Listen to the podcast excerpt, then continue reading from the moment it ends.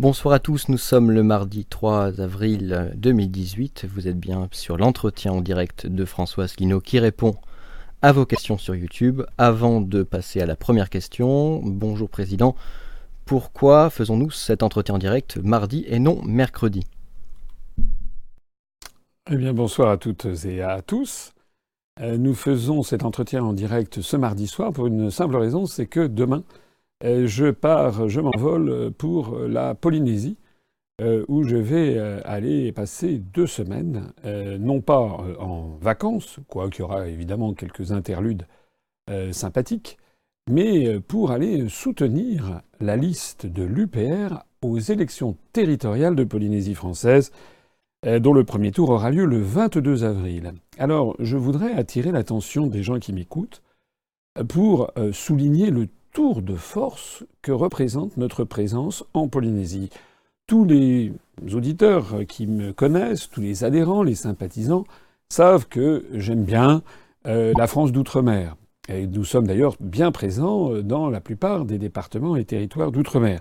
J'ai eu l'occasion de me rendre à La Réunion, à Mayotte, en Guadeloupe, en Martinique et encore il n'y a pas très longtemps en Guyane. J'aurai l'occasion cet automne de me rendre en Nouvelle-Calédonie pour le référendum sur l'indépendance ou la non-indépendance de la Nouvelle-Calédonie. Mais là, en Polynésie française, il se passe quand même quelque chose, c'est que ce sont les élections les plus importantes. La Polynésie française, c'est à peu près 250 000 habitants français euh, qui euh, sont sur un territoire aux antipodes à peu près, qui jouit d'une très très grande autonomie, la République, l'État assurant les affaires étrangères, la défense euh, et un certain nombre d'activités régaliennes, mais il y a une très large autonomie qui a été donnée au territoire de Polynésie française. Euh, et euh, les élections territoriales qui vont avoir lieu sont là pour en fait élire l'Assemblée locale qui va ensuite choisir son, son exécutif, le président de la Polynésie française. Vu de Tahiti, et de toutes les îles, les îles sous le vent, les îles au vent, les Tuamotu, les Marquises, euh, les Gambiers et puis euh, les Australes, eh bien, vu de là-bas, c'est l'élection la plus importante. Alors, si j'insiste là-dessus, c'est qu'il n'y a que six listes, six listes qui ont réussi à se présenter. Et parmi les six listes, il y a l'UPR, qui est le seul, je dis bien le seul parti politique national à présenter une liste en Polynésie française. C'est une liste. Alors, on a, il y a des aménagements locaux parce que c'est une forte autonomie. Les habitants sont très attentifs et attachés à une certaine autonomie. Donc, notre liste apparaît là-bas sous l'intitulé Union polynésienne républicaine et elle a comme intitulé, un intitulé qui fera chaud au cœur de nos compatriotes de Polynésie, euh, qui s'appelle Dignité et bonheur. C'est tout un programme. Euh, mais ce qu'il faut savoir, c'est que les cinq autres listes sont en fait des listes qui sont présentées euh, par des intérêts locaux. Euh, la politique intérieure est quand même très complexe hein, sur le territoire, avec des alliances vraiment un peu, un peu surprenantes. Et il faut savoir que donc les grands partis nationaux n'ont pas été en mesure, la plupart d'entre eux, c'est-à-dire En Marche, le Parti socialiste, euh, le comment dirais-je, euh, la France insoumise, le Front national, le DLF, euh, le, Front de gauche, etc., etc., n'ont pas été capables d'avoir une alliance qui tienne un peu la route avec des partenaires locaux. Nous, nous allons avoir donc une liste qui comporte, comme toutes les autres listes, 74 candidats.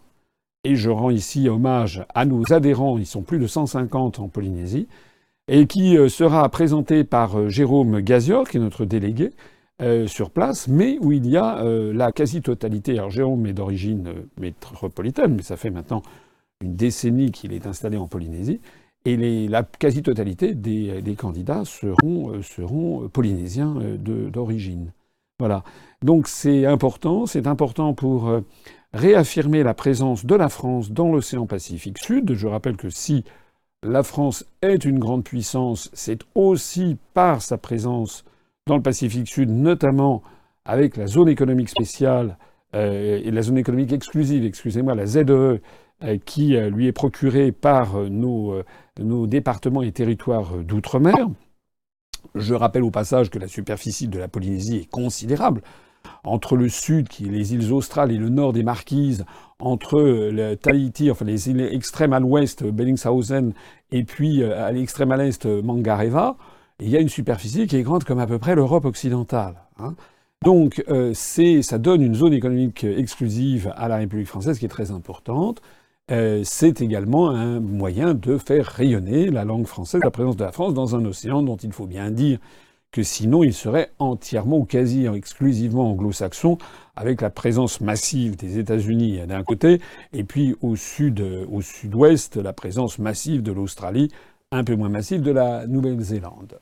Voilà, donc euh, vous aurez l'occasion, nous aurons l'occasion de vous entretenir de, ce déplacement. Je vais faire évidemment des réunions publiques, rencontrer les élus, rencontrer des chefs d'entreprise et montrer l'attachement que nous portons à une double démarche, à la fois assurer le bien-être de la population locale avec une juste et légitime autonomie, parce qu'il y a un environnement régional qui s'y prête, mais ne pas non plus laisser tomber nos compatriotes, parce que l'expérience régionale, justement, a montré que bien souvent, les euh, micro-États du Pacifique, euh, c'est un peu vrai aussi des Antilles, lorsqu'ils deviennent indépendants, eh bien, en général, ça se termine pas toujours très bien. Ça peut se terminer dans la main de différentes mafias. Voilà. Donc, euh, la suite, eh bien, vous aurez de nos nouvelles, de mes nouvelles, avec peut-être des entretiens d'actualité de l'autre vue, de, venus de l'autre bout du monde. Ça sera d'ailleurs assez facile à faire le montage, puisqu'il y a 12 heures exactement de décalage. Il est actuellement à peu près 21h16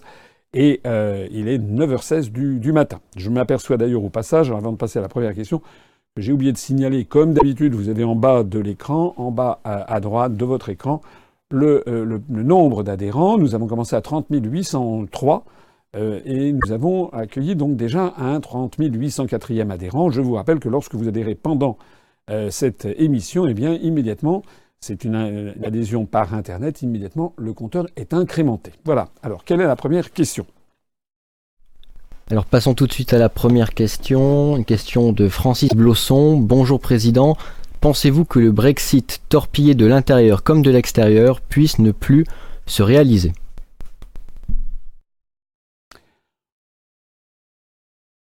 Je,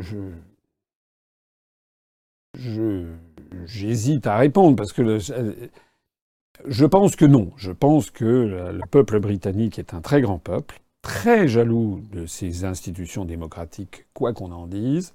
Il a d'ailleurs largement inventé la démocratie moderne euh, en Europe occidentale. Je l'ai suffisamment rappelé. Et euh, les indicateurs, les sondages montrent au Royaume-Uni que s'il y avait un nouveau référendum qui se déroulait maintenant, les Britanniques voteraient de nouveau en faveur du Brexit et sans doute avec une majorité accrue. Même, même la Pravda européiste, j'ai nommé le site Euractiv, a fait un article il n'y a pas très longtemps pour le, pour le souligner. La situation d'ailleurs au Royaume-Uni est globalement tout à fait satisfaisante. Je rappelle que le chômage y est moitié moindre qu'en France, que les investissements internationaux affluent au Royaume-Uni, que le Royaume-Uni dégage des excellents commerciaux du fait de la dépréciation qui a eu lieu de la livre sterling d'environ une dizaine de pourcents, de telle sorte, par exemple, que le déficit commercial de la France vis-à-vis du Royaume-Uni, l'année dernière, a bondi de plus 38%. Ça veut dire qu'on a un déficit qui s'accreuse vis-à-vis du Royaume-Uni parce que justement, ils ont une monnaie un petit peu plus faible. Donc, euh, je pense que les, conditions politiques ne sont pas du tout réunies pour remettre en cause euh, le Brexit. Alors, cela étant, ce qui est vrai, c'est qu'il y a des éléments d'inquiétude. Le premier élément d'inquiétude, j'en ai parlé l'autre jour, j'étais interrogé par le média. Puis, soit dit en passant, je, remercie M. Poulain de m'avoir euh, de m'avoir invité puisqu'il a fait un entretien qui était euh, franchement assez sympathique et même cordial et où il m'a laissé m'exprimer. Je disais aux journalistes des médias qu'il y avait quand même un petit problème dans ce qui se passe au Royaume-Uni, c'est que Madame Theresa May avait fait campagne pour le Remain, c'est-à-dire pour rester dans l'Union européenne. Ceux qui ont emporté le morceau, si j'ose dire, pour le Brexit, c'était d'abord avant tout Nigel Farage du parti UKIP, secondé par une, certaine fraction des, conservateurs, dont Boris Johnson, le ministre des Affaires étrangères, mais pas que lui, et puis secondé également largement par une frange gauche de, du Labour, du Parti travailliste, ainsi que par des syndicats. Et d'ailleurs, je l'ai déjà dit, je le rappelle, le grand syndicat des transports rail, maritimes et terrestres du Royaume-Uni, qui est un syndicat très très à gauche, avait appelé à voter pour le Brexit. Ceux qui ont dit long sur la forfaiture intellectuelle, la, calomnie scandaleuse d'un syndicat, dont les, les, dirigeants, je pense à la CGT, les dirigeants de la CGT en France, qui veulent faire croire aux Français et à leurs syndiqués que proposer la sortie de l'Union européenne serait être d'extrême droite, qu'il aille donc le dire à ses homologues, le, syndicat RMT au, Royaume-Uni. Normalement, avec une configuration de cette nature, on aurait pu imaginer que c'eût été euh, Boris Johnson, le conservateur, ou Nigel Farage du, parti UKIP, euh, qui eût gouverné le Royaume-Uni après avoir voté le Brexit. Et c'est pas comme ça que ça s'est passé. En définitive, par des jeux politiques euh, où on n'a pas tout à fait bien compris ce qui se passait, c'est en fait Madame Theresa May qui, est arrivée au 10 Downing Street. Il paraît qu'elle était seule à même de réparer les pots cassés puisque le Parti conservateur s'était fractionné en deux, entre les pros et les anti-Brexit. Mais il se trouve qu'elle était anti-Brexit. Et c'est elle qui est chargée de mener une, politique, de conduire un processus de sortie qu'elle avait condamné. Donc c'est un peu, comme je l'avais dit aux médias, c'est un peu comme si euh, un jour, je ne sais pas, dans un an, il y avait un référendum sur la sortie de la France de l'Union européenne, sur le Frexit, euh, que euh, je crois être le principal porte-parole du Frexit depuis maintenant 11 ans, et que nous nous battions tous ensemble pour faire sortir la France de l'Union européenne, pour faire triompher le Frexit, que nous gagnions, et puis qu'en définitive, euh, celui qui dirige ensuite le, gouvernement, ce soit François Bayrou. Voilà. Il y aurait quelque chose qui clocherait quelque part. Alors ça, c'est un peu le, le, vice de départ de cette, de, cette affaire qui fait qu'il y a un doute qui s'est instillé à droite et à gauche chez les Brexiteurs, les partisans du Brexit, quant à la sincérité exacte de Mme Theresa May. Et qui euh, donne l'impression parfois que les négociations euh, piétinent, pataugent un petit peu. C'est pas tout à fait anormal qu'elles piétinent un petit peu parce que c'est euh, une première. C'est la première fois qu'un grand pays va sortir de l'Union européenne. J'ai déjà expliqué qu'il est déjà arrivé que des territoires sortent de l'Union européenne, comme le Groenland, mais c'était la communauté économique européenne à l'époque, ou bien l'île française de, Saint-Barthélemy. Mais là, c'est un grand pays qui sort. Et puis, il y a des problèmes spécifiques, et tout spécialement, notamment le problème de l'Irlande du Nord, et puis le problème du statut des euh, citoyens européens qui sont présents euh, au Royaume-Uni. Voilà. Alors, dans toute cette opération, s'inscrit peut-être cette affaire Skripal, l'affaire de l'agent double russe. En tout cas, c'est une insinuation qu'a lancée il y a quelques, heures, euh, je crois que c'était hier, euh, Sergei Lavrov, le ministre des Affaires étrangères russe, euh, qui euh, a laissé entendre que peut-être l'affaire de, la, cette embrouillamini concernant cet agent russe, en réalité, aurait été manigancée par Londres pour essayer de faire oublier à l'opinion publique anglaise euh, les problèmes concernant euh, ces négociations avec le Brexit. Bon, là, on est vraiment dans, dans les pures hypothèses.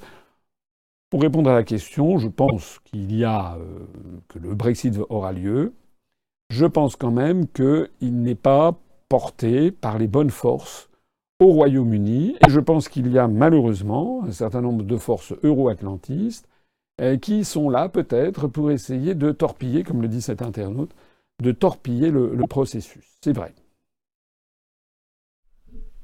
Alors avant de passer à la deuxième question, je vous rappelle que vous pouvez aimer euh, et vous abonner à la chaîne YouTube de l'UPR et également vous pouvez bien entendu lâcher un pouce bleu afin de référencer la euh, vidéo pour que de plus en plus d'internautes puissent la visionner.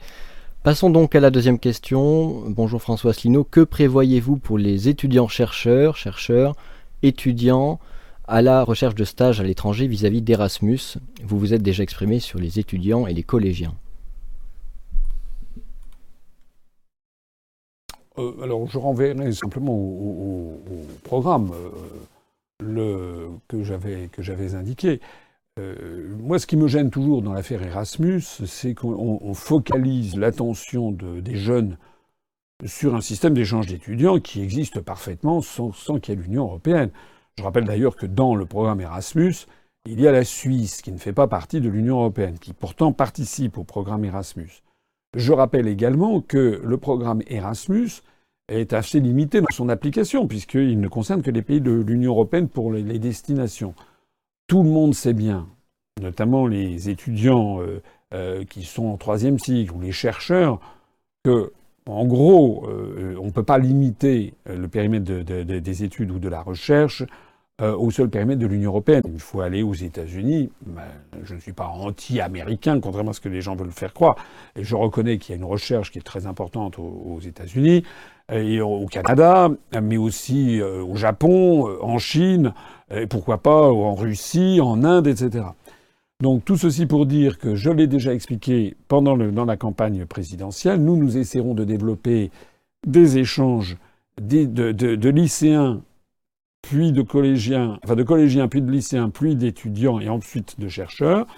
Donc les collégiens, en multipliant les échanges avec ben, justement la France d'outre-mer dont je parlais tout à l'heure, ce serait bien qu'il y ait des classes de, collégiens qui puissent aller passer trois mois, par exemple, dans un collège à La Réunion ou en Nouvelle-Calédonie, etc., et que les mêmes classes viennent ben, en Bretagne ou, ou, en, ou en, Provence-Alpes-Côte d'Azur. Et puis ensuite, au niveau des lycéens, ce serait avec l'ensemble des pays, par exemple de la francophonie. Moi, je trouverais très bien qu'il puisse y avoir des échanges d'étudiants avec certains pays d'Afrique ou certains pays du Moyen-Orient. Euh, la, la, francophonie d'ailleurs au sens large, peut-être aussi la Suisse, la Belgique, etc. Et puis ensuite, au niveau des étudiants, c'est avec le monde entier. Voilà, le périmètre de l'Union européenne la norme me paraissant un petit peu, un petit peu bancal, un petit peu, un petit peu baroque. Il n'y a pas de limitation. Alors dans cette condition, bah, les chercheurs, c'est pareil. Je pense qu'il faut que les chercheurs puissent avoir la faculté d'aller euh, dans des pays euh, sans être limités par le périmètre de l'Union européenne. C'est pas moi qui ai passé un an et demi de ma jeunesse euh, lorsque j'étais coopérant au, au Japon après ma scolarité à HEC, c'est pas moi qui veux dire le contraire. Il y a un proverbe en français qui dit les voyages forment la jeunesse. C'est dans, l'expérience, d'une vie.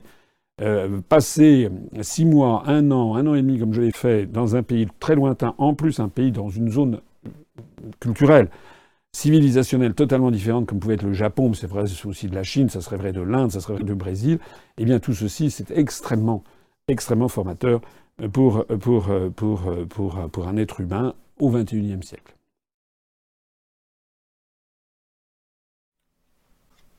Passons à la troisième question. Je vous rappelle que vous êtes maintenant 1600 à regarder en direct l'entretien, euh, l'entretien en direct de François Asselineau. Troisième question de Baptiste de Grune. Bonjour cher président, vous qui voulez rétablir à juste raison la haute trahison et le complot contre la sûreté de l'État dans la Constitution, ne croyez-vous pas qu'il serait nécessaire de faire passer devant des tribunaux un certain nombre de nos hommes politiques pour tout le mal qu'ils ont fait à la France et aux Français? Merci d'avance. Difficile de répondre à une question comme celle-ci. Entre-temps, je vois que nous sommes à 30 807 adhérents. Nous avons donc quatre nouveaux adhérents depuis le début de cette émission. Le dernier adhérent vient, dernière vient des Yvelines. Bravo à lui ou bravo à elle. Merci de nous avoir rejoints. Euh, encore une fois, hein. c'est une espèce de marathon de, pour, faire monter le niveau de nos adhésions et nous apporter les financements nécessaires. Alors, pour répondre à la question, euh, je suis partagé. Je suis partagé. D'abord, euh, on n'est pas aux affaires. Donc, c'est un petit peu. Il y a un côté un petit peu, un petit peu, enfantin, un petit peu. De, commencer à dire on va couper des têtes, si on est d'abord on n'est pas en mesure de couper des têtes. Deuxièmement, je comprends qu'il puisse y avoir euh, effectivement une certaine rancœur chez, nos compatriotes euh, face à ce qui se passe. Euh, mais je voudrais rappeler une leçon d'histoire que j'ai, je crois, déjà, déjà soulignée et qui doit faire réfléchir. La leçon d'histoire se passe à la fin du XVe siècle en France, lorsque le roi de France, le, fils de, de Louis XI, s'appelle Charles Charles VII. Euh, Charles VIII, pardon, excusez-moi. Charles VIII. Charles VIII euh, a 25, 23, 24 ans. Il est au château d'Amboise. Euh, il est entouré de jeunes aristocrates, de princes, etc., qui font partie de sa cour, qui ont le même âge que lui, 22 ans, 23 ans, 24 ans. Et Charles VIII, qui est donc jeune et fougueux, vient d'être marié avec la duchesse Anne de Bretagne, pour amener en fait la euh, fusion de la France et de la Bretagne. On est à la fin du XVe siècle et euh, les, les, courtisans autour du roi sont absolument convaincus qu'ils ont un roi qui va être sur le trône pendant des décennies, qui va avoir bientôt des enfants avec sa nouvelle femme. Et donc, il y a le vieil oncle, qui s'appelle Louis, qui est le duc d'Orléans, qui lui vit au château de Blois, c'est-à-dire à quelques dizaines de kilomètres, 50-60 kilomètres vers le, vers le nord-est, et qui, normalement, tant que le Charles VIII n'a pas d'enfant, c'est lui euh, l'héritier légitime du trône. Mais évidemment, comme on a un jeune roi qui, est dans la force de l'âge, il doit avoir, je sais plus, 22, 23, 24 ans, euh, que le roi Louis, euh, le roi Louis, le duc d'Orléans, Louis, euh, lui a 36 ou 37 ans, ce qui est considéré à l'époque comme quasiment le, début de la vieillesse, hein, 36 ans hein, au, XVe siècle, c'est déjà une personne âgée. Eh bien, autour, de, Charles VIII, les gens se moquent du duc d'Orléans, le brocardent, le méprisent, ne lui euh, font pas, euh, ne lui rendent pas les honneurs qui sont quand même dus à son rang. Si c'est en, définitive, c'est lui qui monterait sur le trône si d'aventure il arrivait malheur au roi. Or, il est arrivé malheur au roi. Euh, Charles VIII, un jour, se précipite pour aller assister à un match de tennis. On n'appelait pas ça un match de tennis, on appelait ça le jeu de paume. Dans le château d'Amboise, il court, il se fracasse la tête contre un linteau en pierre, une, porte qui était assez basse. Il se fracasse le crâne. il tombe évanoui, on le met sur une civière, et puis il va euh, agoniser pendant environ 7 ou 8 heures. Les médecins d'aujourd'hui diraient qu'il a eu très probablement un hématome extradural, c'est-à-dire du sang qui a commencé à couler entre la boîte crânienne et le cerveau, ce qui a fait que le cerveau a dû s'engager ensuite dans la moelle épinière, détruisant les centres vitaux. Donc, le jeune Charles VIII meurt. Et à ce moment-là, il y a un coursier qui part en pleine nuit pour aller avertir le duc d'Orléans. Il arrive au château d'Amboise et il dit au duc d'Orléans, il dit le roi est mort, vive le roi, c'est la formule. Et le duc d'Orléans, d'un seul coup, c'est un sort, c'est un caprice de la fortune, un sort incroyable. Ce duc d'Orléans que l'on considérait comme étant vraiment ringard, 36-37 ans, il avait voilà qu'il monte sur le trône, il prend le titre de Louis XII, le père du peuple. Il aura d'ailleurs comme, comme, euh, comment dirais-je, comme blason euh, un, porc épique avec la devise qui s'y frotte, s'y pique. Vous la trouverez d'ailleurs sur la porte centrale du château de Blois, si mes souvenirs sont exacts. Pourquoi je vous raconte toute cette histoire? Parce que bien entendu, les jeunes aristocrates, les jeunes princes, euh, les jeunes féodaux qui étaient autour de Charles VIII quand ils découvrent que leur roi vient de mourir et que celui qui monte sur le trône, c'est celui dont ils se sont moqués pendant plusieurs mois ou années, sont évidemment effondrés. Ils ont le sentiment qu'ils vont être, euh, je ne sais pas, que le, roi va les poursuivre de sa vindicte. Et l'histoire de France est restée célèbre pour cette parole qu'aurait dite le nouveau roi Louis XII, qui a dit, en fait, il n'a pour chasser personne de sa, revanche. Et il a eu cette forte parole, il a dit le roi de France ne venge pas les injures faites au duc d'Orléans. C'est-à-dire le roi de France qu'il était devenu n'allait pas venger les injures qui avaient été faites à l'homme qu'il était auparavant. Il était duc d'Orléans, mais maintenant il avait changé de nature. Alors c'est quelque chose qui est resté assez célèbre et qui inspire en fait les grands politiques.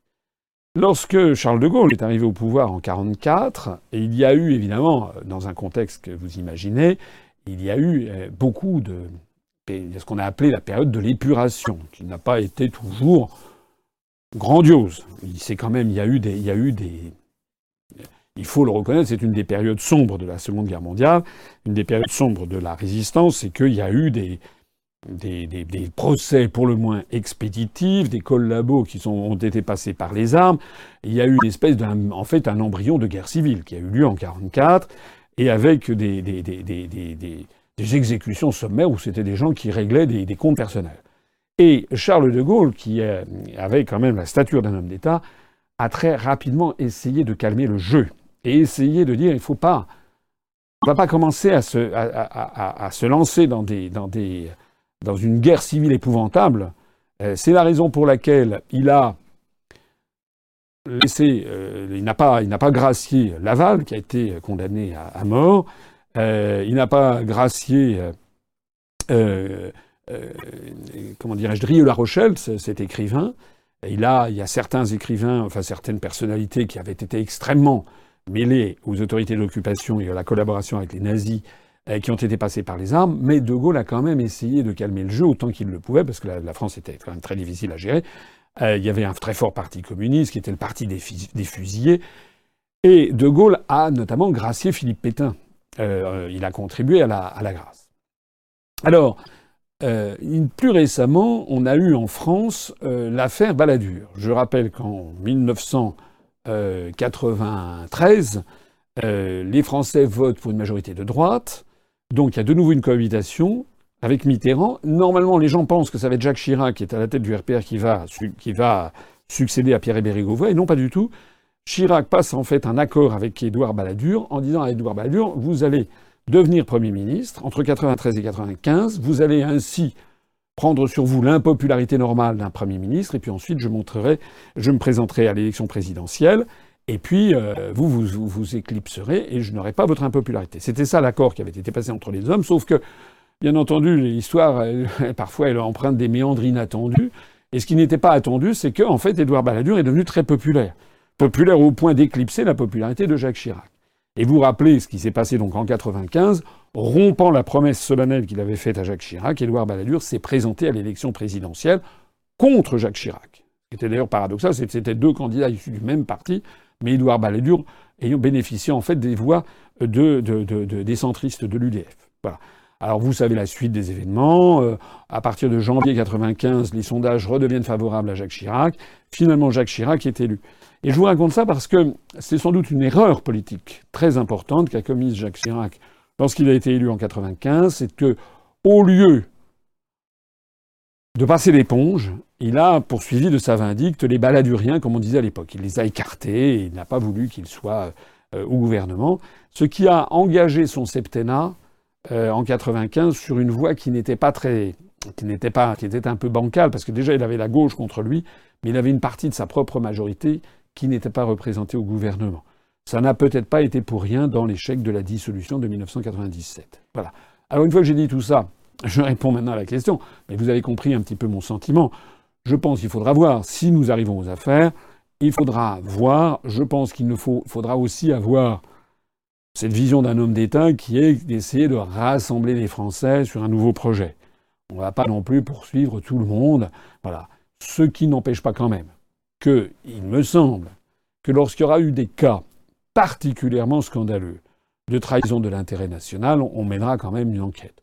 Je suis par exemple, euh, comme tous les Français, je suis quand même scandalisé de l'affaire Alstom, je suis scandalisé de voir comment on a bradé une entreprise dont les intérêts qui était centrale dans les intérêts nationaux. Euh, par exemple, dans le domaine de la défense, ou dans le domaine du nucléaire, avec les turbines. Quand je pense que le TGV est devenu allemand, je dis qu'il y a quelque chose qui ne va pas quelque part. De la même façon, je trouve qu'il y a un certain nombre de privatisations qui devront être revues.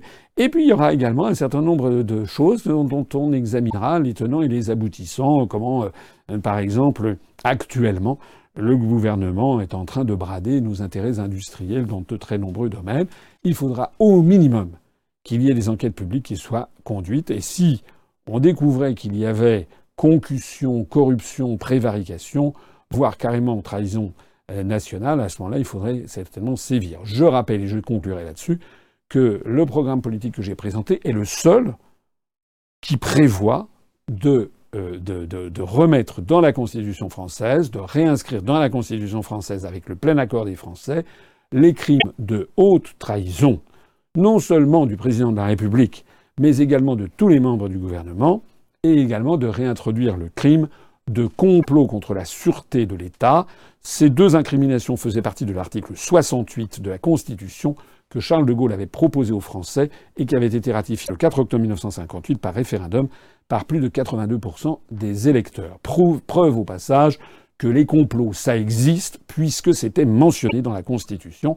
Et je rappelle à tous ceux qui voudraient avoir plus de précisions, je les renvoie à ma conférence qui s'appelle Où est passée la République française où je décrypte très précisément comment ces incriminations de complot contre la sûreté de l'État et de haute trahison ont été retirées de la Constitution française sans que les Français le sachent par la procédure dite du Congrès.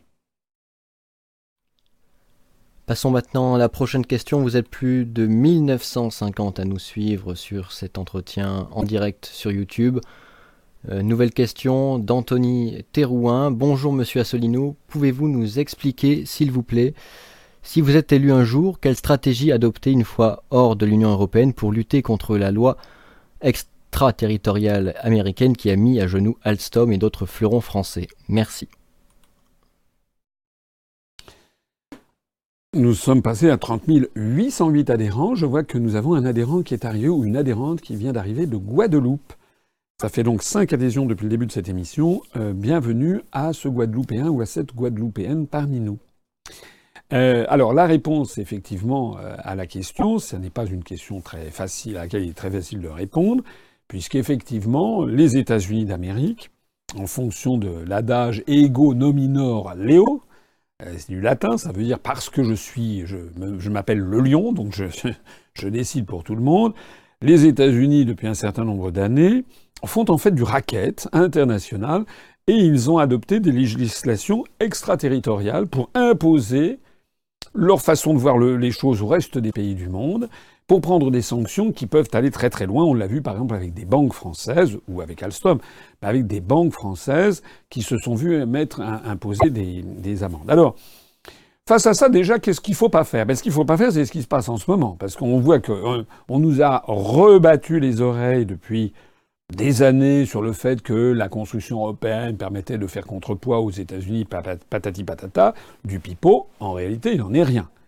La preuve est faite avec Alstom, avec les amendes phénoménales contre, euh, contre, contre certaines banques comme la BNP, avec le fait que, je rappelle, que Peugeot a, été à une phase il y, a, il y, a, quelques années extrêmement critique parce que les États-Unis voulaient punir Peugeot parce que Peugeot faisait du commerce avec l'Iran, ce qui n'empêchait pas les États-Unis eux-mêmes de faire du commerce avec l'Iran. Voilà. Donc déjà une chose est certaine, absolument certaine et prouvée par les faits, c'est que notre appartenance à l'Union européenne, dans ce cas-là, comme d'ailleurs dans tout le reste, mais dans ce cas-là précisément, n'a servi à rien et ne nous protège en rien. En revanche, nous ne pouvons pas prendre des mesures de rétorsion, puisque les mesures de rétorsion doivent transiter par Bruxelles, ou Bruxelles où les intérêts américains sont prédominants. Donc, sortant de l'Union européenne, nous pourrons prendre des mesures de rétorsion. évidemment, on va me dire la France est petite par rapport aux États-Unis. Oui, mais il n'est pas, il euh, il n'est pas, comment dirais-je, interdit d'être intelligent. On peut très bien avoir une réflexion pour savoir quelles seraient les mesures de rétorsion que nous prendrions contre les États-Unis. Et puis, rien ne nous empêcherait de faire alliance avec un nombre croissant de pays du monde qui en ont ras le bol de l'impérialisme américain. Je suis persuadé, par exemple, que la France pourrait prendre langue avec la Russie, la Chine, l'Inde, le Brésil, et l'Afrique du Sud, etc., pour voir comment les BRICS, où la France pourrait se joindre, pourraient, et là ça fait du monde, hein, parce que Inde, Chine, Russie, Brésil, etc., on doit avoir au moins, au moins 50 ou 55% de, de, la population du globe, et qui pourrait euh, damer le pion à ces, législations extraterritoriales américaines. Vous écoutez, ça suffit comme ça. Si vous voulez jouer à ce petit jeu, nous, on va se coaliser contre vous pour faire entendre raison. Voilà. Donc je pense que nous, nous trouverons certainement les moyens. En tout cas, une chose est certaine, c'est qu'on ne peut pas faire pire qu'en ce moment. Vous êtes désormais plus de 2000 à visionner notre entretien en direct. Euh, nouvelle question de Baptiste d'Iran. Bonsoir Monsieur Asselineau, si vous êtes élu, allez-vous faire sortir la France de l'accord de l'OMC sur les marchés publics qui vise notamment à ouvrir les marchés publics à la concurrence étrangère? Alors, je ne vais pas dire une réponse euh, définitive, oui ou non, il faut voir, euh, on verra quand même euh, le pour et le contre de ces, de ces, de ces accords. Parce qu'en général, comme dans toute chose, il y a du pour et du contre. Et on peut voir que la France peut gagner des marchés publics ailleurs et en laisser perdre dans, sur son propre territoire. Donc on fera une analyse minutieuse. Mais cela étant mon premier, mon premier mouvement, est quand même d'aller dans le sens de cet internaute et de remettre en cause. La France pourra se retirer de cet accord si nous estimons que cet accord n'est pas bien. J'en profite pour souligner que à l'OMC, la France est présente, elle a un siège à l'Organisation mondiale du commerce qui siège à Genève, où il y a à peu près 155 ou 160 pays du monde. Pas tous, hein, il y a 193 pays aux Nations Unies, mais il y en a, disons, les 4 cinquièmes qui sont donc à l'OMC. Mais les autres pays du monde ont leur siège et défendent leurs intérêts nationaux. La France, elle a son siège, mais elle est, elle est, elle est muette comme les 27 autres pays de l'Union européenne, puisque c'est le commissaire européen, un commissaire de la Commission euh, européenne, chargé des négociations commerciales multilatérales, les NCM comme on dit, qui parle au nom des 28. Donc la France, elle est là, elle, elle est comme une vache qui regarde passer les trains en priant que le commissaire européen prenne des positions à l'OMC qui ne galvaudent pas trop nos propres intérêts nationaux. Alors je ne vais pas entrer là-dedans parce que j'en ai déjà suffisamment parlé, mais en fait, le commissaire européen est très, dans une situation très confortable puisqu'il doit défendre 28 intérêts nationaux différents et antagonistes. Donc quoi qu'il fasse, il va se faire critiquer par certains États, féliciter par d'autres. Donc en réalité, il peut faire ce qu'il veut et très très très souvent, ça revient aux intérêts voulus par les États-Unis d'Amérique et de façon générale le consensus des pays de l'OCDE, c'est-à-dire les pays occidentaux. Voilà. Une fois que la France sera sortie de l'Union européenne, elle pourra défendre ses intérêts par elle-même. Et ne croyez surtout pas que parce que nous serions seuls, nous pourrions moins bien les défendre. C'est actuellement qu'on ne peut pas les défendre, puisqu'on ne les défend pas. On se fait représenter par un commissaire qui défend les mêmes intérêts du Luxembourg euh, et du Royaume-Uni qui sont totalement antagonistes aux nôtres. Mais si on est redevenu une puissance indépendante, à ce moment-là, ce que l'on peut faire à l'OMC, c'est faire alliance avec d'autres États qui ne sont pas nécessairement dans l'Union européenne, dans l'Europe. Il peut y en avoir, on peut peut-être avoir des intérêts convergents avec le Portugal, l'Espagne, l'Italie ou je ne sais pas quoi, mais aussi avec, je sais pas, l'Algérie, la Thaïlande, la Turquie, je ne sais pas, sur des intérêts ou en fonction des intérêts ou des pays de la francophonie pour faire prévaloir nos intérêts. Je rappelle, et je conclurai là-dessus, qu'à l'OMC, il n'y a pas de vote, c'est la procédure dite du consensus. C'est-à-dire que si on arrive à mobiliser contre une mesure un certain nombre de pays, disons une vingtaine, une trentaine, on est sûr que la mesure ne sera pas adoptée. Hein. Donc c'est un point très important pour ceux qui croiraient que si la France était toute seule à OMC, elle se débrouillerait moins bien. C'est exactement le contraire qui est vrai. Nouvelle question, n'oubliez pas de vous abonner à la chaîne YouTube de l'Union populaire républicaine pour ne manquer aucune des vidéos de l'UPR. Une nouvelle question de Francis Secarelli. Bonjour Président, pouvez-vous nous expliquer les conséquences plausibles de l'affaire Skripal maintenant que le Royaume-Uni n'est plus convaincu de la main de la Russie sur cet empoisonnement et le malaise de Macron avec la diplomatie française? Nous avons franchi les 30 809 adhérents avec un adhérent ou une adhérente du Val-de-Marne que je remercie de nous avoir rejoints. Ça fait six adhésions depuis le début de cet entretien. Euh, on a appris aujourd'hui même, en effet, euh, la Russie. La Russie, euh, on va encore dire que je, suis pro-russe.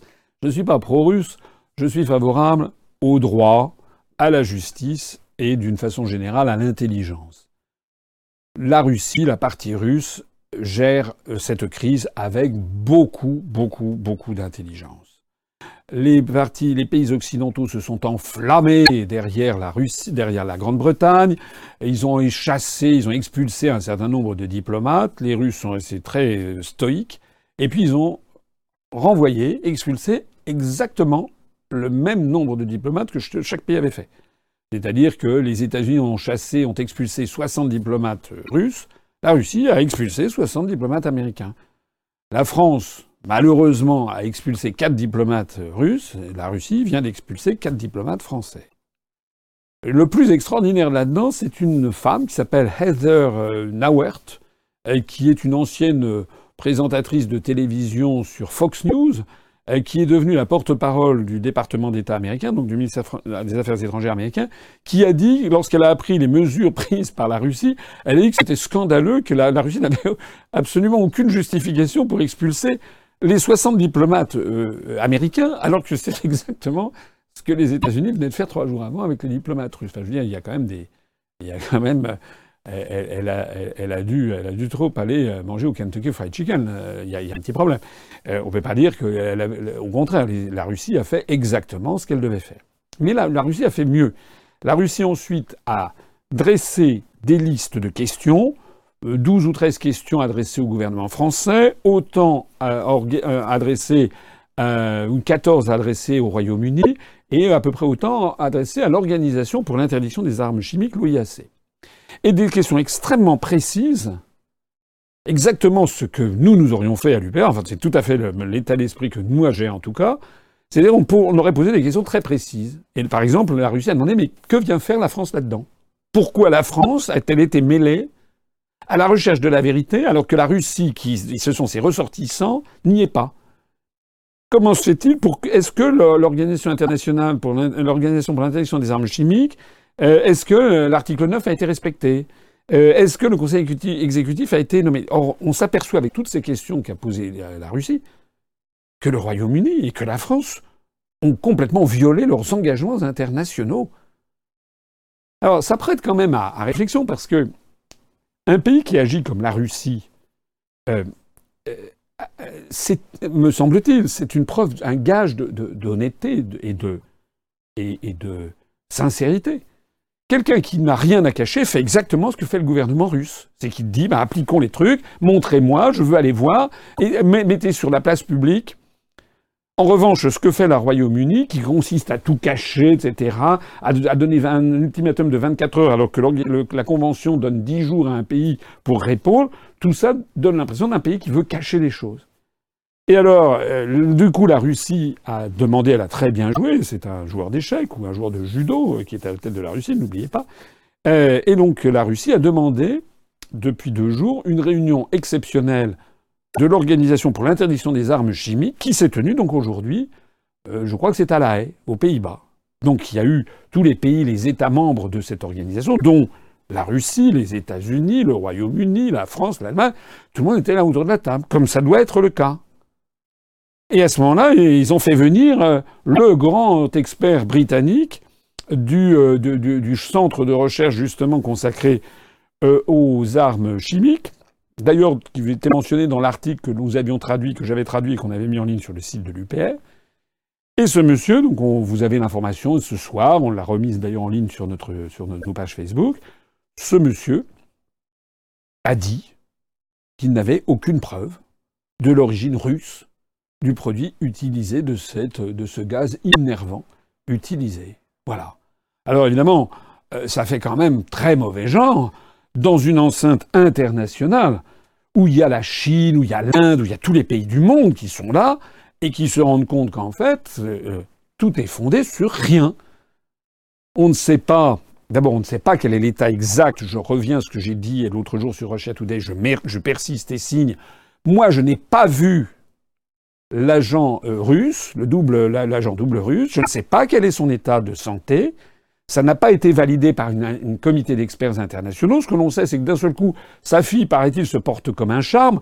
Franchement, si euh, les, gaz toxiques de l'armée russe font en sorte que un, comment policier qui vient qui se rapproche il, a des nausées pendant pendant pendant 48 heures et que les deux principaux intéressés, il y a déjà la fille qui est sortie d'affaire, c'est que soit euh, le poison était sacrément inventé, soit que c'est pas du tout un gaz militaire. Un gaz militaire, vraiment, euh, c'est dans un rayon de 2 km, tout le monde serait mort. Bon. Donc tout ça, qu'est-ce que c'est que cette histoire que d'un seul coup la fille se, porte comme un chat? On va peut-être nous sortir d'ailleurs de demain ou après-demain que finalement le, l'agent double en question finalement se porte très bien. Enfin, j'en sais rien. Tout est possible dans cette histoire. La seule chose qui est certaine en tout cas, c'est que la Russie a été attaquée sans aucune preuve. Voilà. Et ce qui est absolument inimaginable, c'est que le président de la République française, on n'ose même pas l'appeler comme ça, ait entraîné la France dans une nouvelle escalade de sanctions contre la Russie sur une absence totale de fondement de preuve. Et en plus de ça, quel est l'intérêt de la France de se mêler de cette affaire qui ne concerne normalement que la Grande-Bretagne et la Russie? Ça donne à penser, je suis désolé de le dire, mais que M. Macron soit est totalement incompétent pour la fonction qu'il a parce que il a des humeurs, hein, il aurait, il aurait il aurait ses humeurs comme ça et sur un coup de tête, il déciderait, mais non, Je rappelle que le Quai d'Orsay en France avait été beaucoup plus prudent dans les premiers jours, où il s'était refusé justement à dénoncer la Russie. Je rappelle d'ailleurs qu'il y a plusieurs pays d'Europe, le Portugal, la Slovaquie, la Grèce, Chypre, l'Autriche, euh, notamment, qui ont refusé de prendre des sanctions contre la Russie en disant on attend des preuves. Non, M. Macron a foncé tête baissée, donc soit il est totalement incompétent, soit il a eu un visiteur du soir ou des appels téléphoniques de je ne sais qui qui lui a dit il faut absolument soutenir le gouvernement de Londres. Et M. Macron s'est plié à ces injonctions. Quelle que soit la bonne réponse, le fait est là, nous sommes maintenant dans une crise diplomatique où la France, encore une fois, a fait le mauvais choix. Je me rappelle d'ailleurs, on a sorti, on a déterré, là vous avez vu au cours de cette crise, il y a, une, semaine, on avait déterré un cadavre, c'était François Hollande qui repointait le museau pour dire qu'il fallait sévir contre la Russie. Enfin voilà, ce sont des gens qui sont absolument incompétents, outre-être à la nation. L'intérêt de la France est, je l'ai toujours dit, est d'essayer autant que faire se peut d'entretenir les meilleures relations possibles avec la Russie et surtout pas de se mettre dans cette situation parce que maintenant qu'est-ce qui va se passer? Ben, Il va se passer que très probablement cette affaire va se terminer en eau de boudin. Il faut l'espérer. Il faut espérer qu'on ne va pas encore aller monter aux extrêmes. Mais si ça se termine comme ça, c'est-à-dire, d'ailleurs, je vois qu'on en est déjà dans les médias, on commence à, hein, on commence à parler d'autre chose. Hein, voilà, on va nous ressortir sans doute l'affaire de l'héritage de Johnny Hallyday. Ça va permettre comme ça de chasser de la une cette affaire Skripal. Ça serait peut-être la meilleure des choses qui pourrait arriver, mais enfin la, diplomatie française en sera en ressortira encore une fois éreinté. Nouvelle question de JPirate9535. Bonsoir. Une crise financière majeure est en train de survenir. Êtes-vous prêt à cette éventualité? Quel est votre avis là-dessus? Et avez-vous un plan pour surmonter cet événement? Nous avons franchi le cap des 30 810 adhérents avec un adhérent ou une adhérente qui vient du département de l'Aisne 02. Alors oui, la crise financière, euh, euh, voilà, euh, c'est un petit peu comme le, grand tremblement de terre que l'on attend tous les, à peu près tous les 50 ans dans la région de Tokyo, ou le grand tremblement de terre qui va d'est en ouest et que l'on attend dans la Méditerranée orientale. Peut-être le prochain aura lieu en Grèce, quelque chose comme ça. on ne sait pas quelle est la probabilité. Ce qui est vrai, c'est que la situation financière n'est pas bonne au niveau mondial, qu'il y a des liquidités euh, absolument euh, exagérées un peu partout. On ne sait même plus combien il existe euh, de dollars émis dans le, dans le monde. J'ajoute, et ça c'est quand même le point peut-être qui nous concerne le plus immédiatement, c'est que la, situation dans la zone euro est, très grave. Nous sommes le seul mouvement politique régulièrement à tenir informés nos adhérents et sympathisants regardez tous les articles que nous avons publiés, notamment ceux de Vincent Brousseau, euh, sur euh, l'évolution du système Target 2, c'est-à-dire des soldes de la balance des paiements courants à l'intérieur de la zone euro. Donc, il est très probable, il est très probable qu'il va y avoir un jour ou l'autre euh, une crise financière de grande magnitude. Mais comme dans les Saintes Écritures, nul ne sait le jour ni l'heure. Pour ce qui nous concerne, euh, il y a deux choses. Il y a en tant que personne privée. En tant que personne privée, je n'aime pas donner des conseils patrimoniaux. C'est pas mon rôle. C'est pas le rôle d'un président de mouvement politique. C'est pas le rôle d'un mouvement politique. Ça n'est pas non plus totalement interdit de donner quelques conseils de bon sens. Les conseils de bon sens que l'on peut donner à toutes les personnes qui m'écoutent, si elles ont la possibilité de le faire, si par exemple elles ont un emploi avec un contrat durée indéterminée, etc., c'est un conseil que je donne toujours, c'est bien d'essayer d'avoir son propre, sa propre, son propre logement principal. Voilà. Je m'adresse ici notamment aux étudiants, aux gens qui sortent du système scolaire. S'ils le peuvent, c'est d'essayer de s'endetter pour s'acheter un studio ou une petite maison. Parce que toute l'expérience historique montre que c'est important d'avoir son patrimoine immobilier là où on habite. Hein, si tout s'effondre un jour, bah, au moins on aura son chez-soi. Et puis ça fait un patrimoine. Je rappelle que avoir payé des loyers, euh, c'est souvent moins cher au début que de rembourser des mensualités d'emprunt, mais assez rapidement, ça devient à peu près le même prix que les mensualités d'emprunt à rembourser, puis après ça devient plus. Or, quand on rembourse des mensualités d'emprunt, dans chaque mensualité d'emprunt, il y a une partie d'intérêt, mais il y a une partie de capital. Ça veut donc dire que lorsqu'on rembourse un emprunt, on se constitue un capital. Alors que lorsqu'on paye un loyer, on ne se le constitue pas. Donc, conseil numéro un, c'est un conseil sur long terme, tout faire pour s'acheter son, sa résidence principale. Conseil numéro 2, euh, diversifier les placements, toujours. Alors je m'adresse évidemment aux gens qui ont de l'argent, euh, ou qui ont quelques économies. Donc c'est bien d'avoir des obligations, d'avoir des actions. En ce moment, les actions, c'est pas évident. Hein. Les actions et les obligations, c'est pas forcément évident parce qu'il y a une crise économique qui arrive, parce que aussi on va avoir, on va vers une période de remontée des taux. Donc, qui dit remontée des taux risque de, de, de, peut, peut amener baisse des, baisse des cours il est bien d'avoir un petit peu d'or. Voilà. De l'or sous forme, pas sous forme papier, surtout pas, comme l'immobilier. Rien sous forme virtuelle, hein. tout sous forme tangible. Comme les banques. Hein. Les banques, elles ne vous prennent pas des, intérêts d'emprunt, elles ne vous garantissent pas des emprunts, elles ne prennent pas des nantissements ou des sûretés réelles sur du, papier. Elles prennent des nantissements, des sûretés réelles, par exemple sur la maison. Si vous achetez une maison avec un prêt, avec un emprunt, elle prend des hypothèques. Voilà. Donc, de la même façon, il faut avoir des, biens réels. Une maison, un appartement. Il faut avoir aussi un petit peu d'or. Donc, si vous voulez avoir un peu d'or, vous pouvez prendre quelques pièces de 20 francs. De Napoléon, comme on dit. Ou du 20 francs or. N'achetez pas des grosses pièces parce que c'est moins fongible, comme on dit, c'est moins facile aux, négociations, aux transactions. Euh, vous pouvez aussi vous faire plaisir en achetant un beau meuble, euh, voilà, un petit objet d'art si, le goût vous en dit.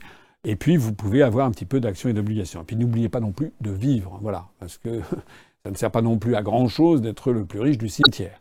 Donc, euh, il faut aussi vivre et euh, ne pas non plus penser uniquement à, ça. Voilà. Ce sont des conseils de bon sens que j'essaye de, vous donner euh, pour ce qui concerne une personne individuelle. Maintenant, pour ce qui concerne la France ou un parti politique, c'est une autre question. Nous, on ne pourra pas dire que nous n'avons pas fait notre travail, notre devoir d'information des Français. J'ai été le seul candidat pendant l'élection présidentielle à tirer la sonnette d'alarme sur l'évolution des targets à l'intérieur de la zone euro. Nous sommes le seul parti politique présent à l'élection présidentielle à proposer la sortie de l'euro. D'ailleurs, l'UPR est le seul parti politique à être présent à dire qu'il faut sortir de l'euro depuis plus de 11 ans et c'est inscrit dans sa charte fondatrice. Nous disons, nous, que l'euro nous entraîne à une catastrophe multifactorielle avec la destruction de l'industrie française parce que l'euro est beaucoup trop cher par rapport à la compétitivité de l'économie française, mais aussi parce que l'euro n'est pas viable et que l'euro va finir par exploser. Voilà. Maintenant, je ne suis pas aux affaires. Je n'ai pas malheureusement les manettes pour essayer de faire sortir la France de cette affaire au plus tôt. Je rappelle, je vous renvoie euh, aux analyses faites il n'y a pas très longtemps par Vincent Brousseau, qui sont, qui sont sur notre site upr.fr. Je rappelle que si l'Italie demain décidait, le nouveau gouvernement italien, qui d'ailleurs n'est toujours pas formé, si le gouvernement italien demain décidait comme ça, en une nuit, de sortir de l'euro en piétinant les traités internationaux, les traités européens, l'Italie pourrait laisser une ardoise de 450 milliards d'euros au sein de Target 2. Ça veut donc dire que comme elle n'aurait pas les moyens de rembourser, ça veut dire que ce seraient les pays restants à l'intérieur de la zone euro, dont la France, qui seraient gros gens comme devant les dindons de la farce. Le coût pour la France, pour le peuple français, c'est de l'ordre de 90 à 100 milliards d'euros. Je ne sais pas si vous voyez un petit peu le problème. Quand, par exemple, je rappelle qu'à Mayotte, où la situation n'est toujours pas résolue, euh, on donne 30 millions d'euros royalement euh, pour, faire vivre l'île de Mayotte. Hein. et pareil à la Guyane, 30 millions.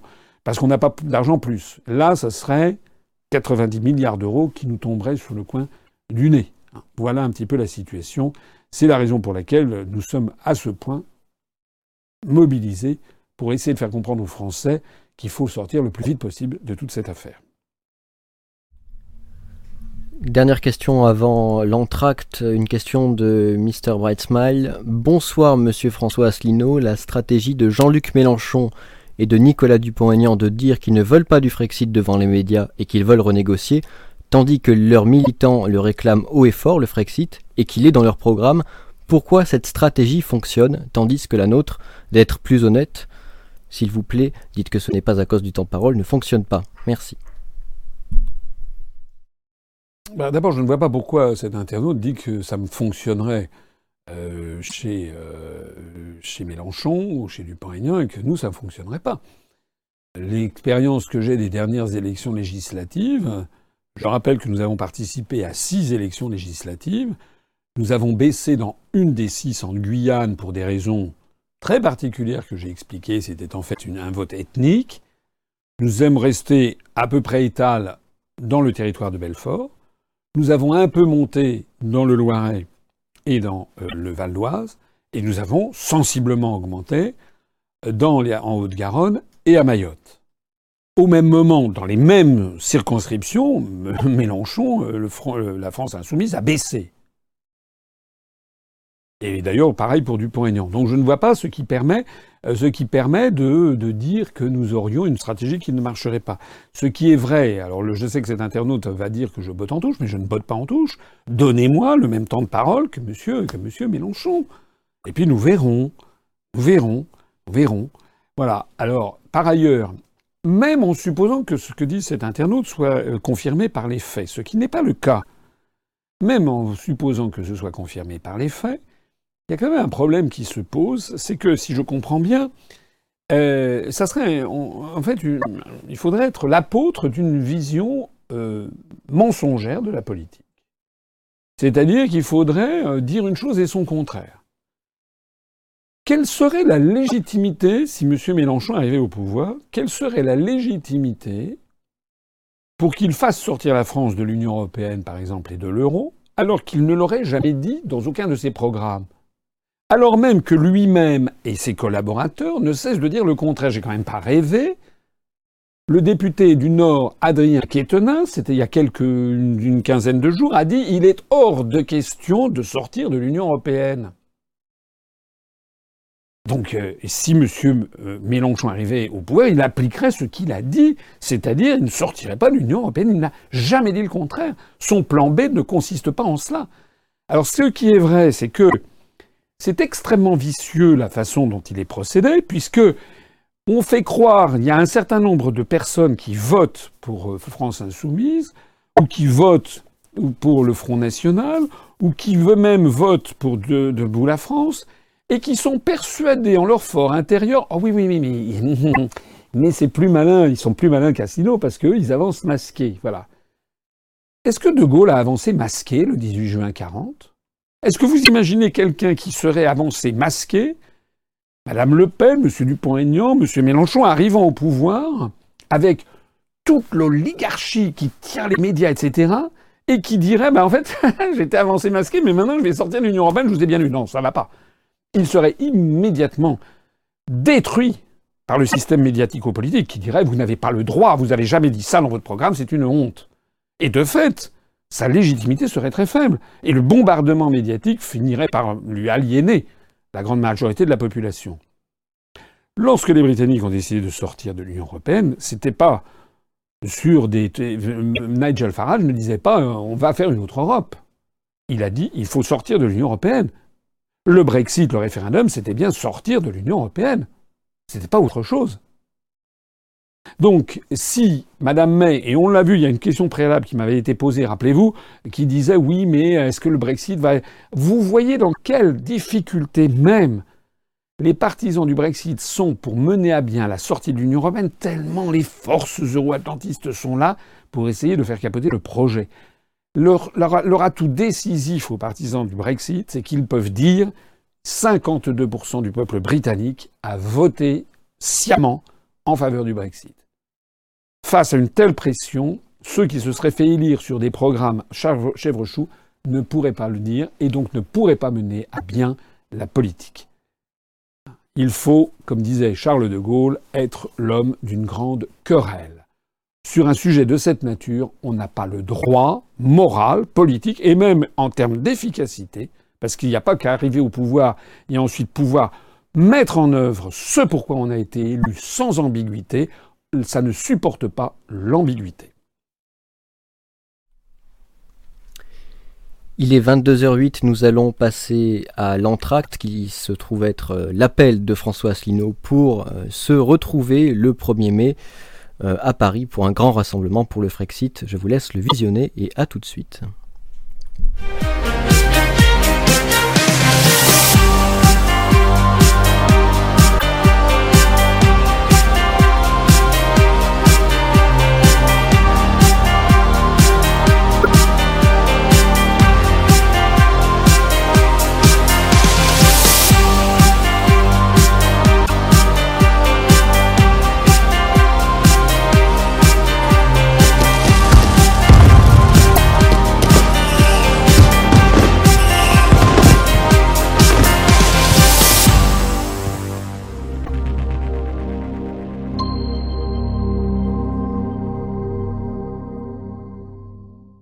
Bonjour Monsieur Asselineau. Qu'avez-vous prévu pour le 1er mai Alors ça, c'est vraiment important. C'est vraiment important. J'ai déjà eu l'occasion de l'annoncer. Je l'ai annoncé à l'issue de la manifestation du 22 mars lorsque j'ai pris la parole. Je l'ai annoncé lorsque j'ai été interrogé euh, sur euh, RMC euh, par Éric Brunet dans la foulée de la manifestation du 22 mars. Je l'ai annoncé sur Noyonnaire. Je l'ai annoncé sur notre site internet et sur nos pages Facebook. Là, je l'annonce encore plus solennellement.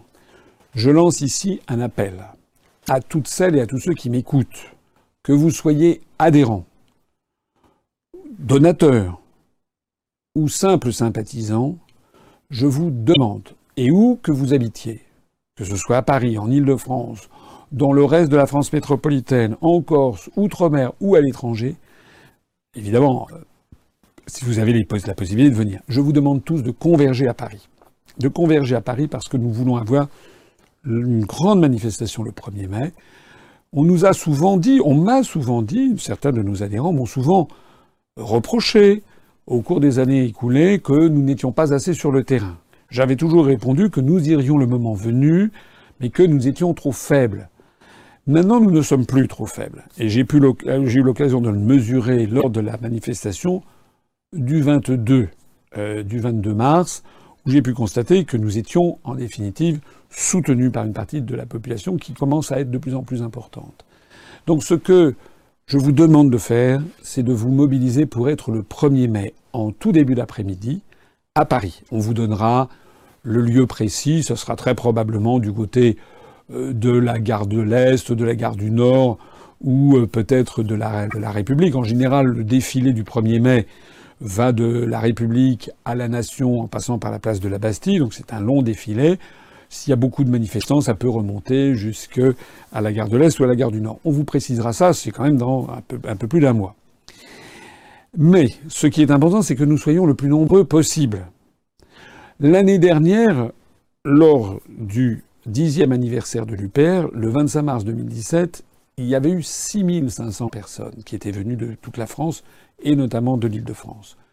Je vous demande de tout faire pour que tous ceux qui sont venus l'année dernière pour les 10 ans reviennent cette année, non pas cette fois-ci pour les 10 ans, mais pour le 1er mai.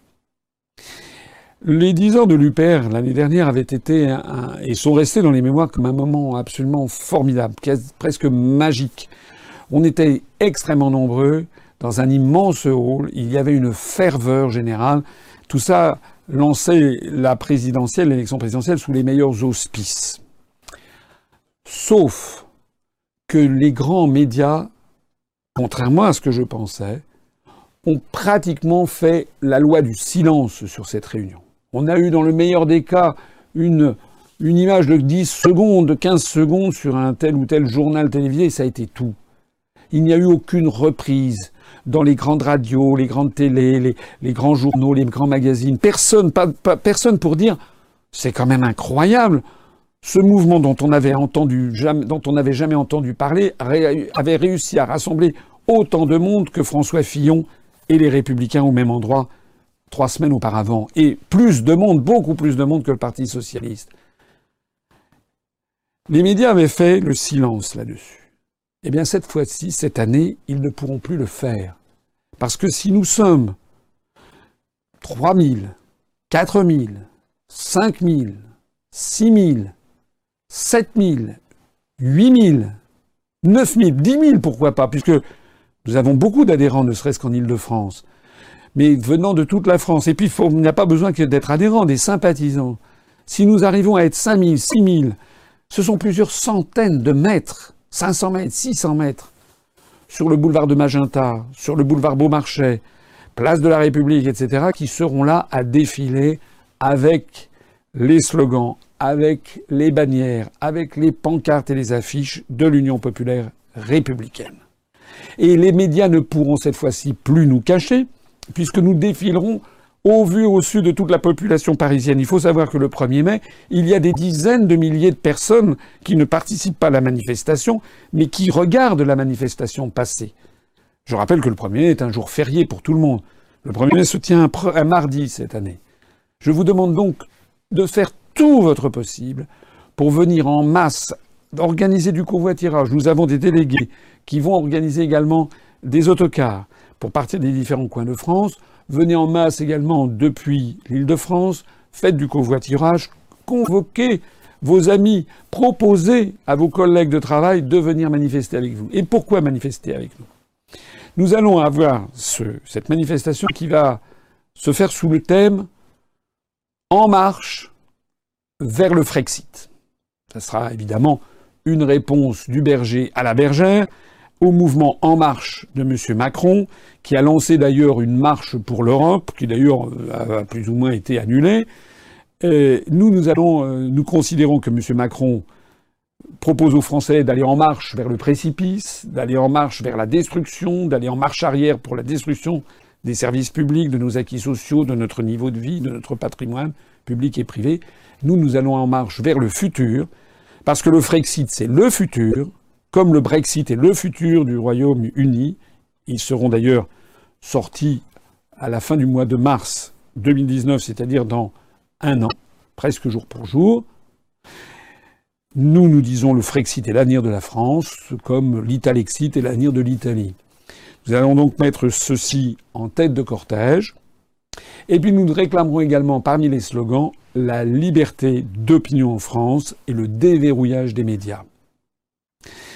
Les médias ne pourront pas faire comme si nous n'existions pas, si nous sommes 5 000, 6 000, 7 000 à défiler dans les rues de Paris, si nous avons l'un des plus grands cortèges. C'est tout l'enjeu de cette opération. Alors je vous demande vraiment d'y réfléchir. Vous avez un mois pour vous préparer.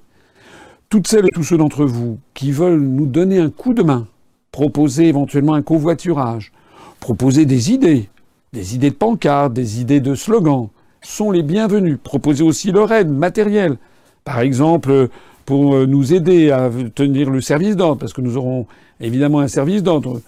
Nous avons, nous sommes pas naïfs. Nous refuserons toutes les tentatives d'infiltration pour essayer de faire passer les adhérents de l'UPR pour ceux qui ne sont pas.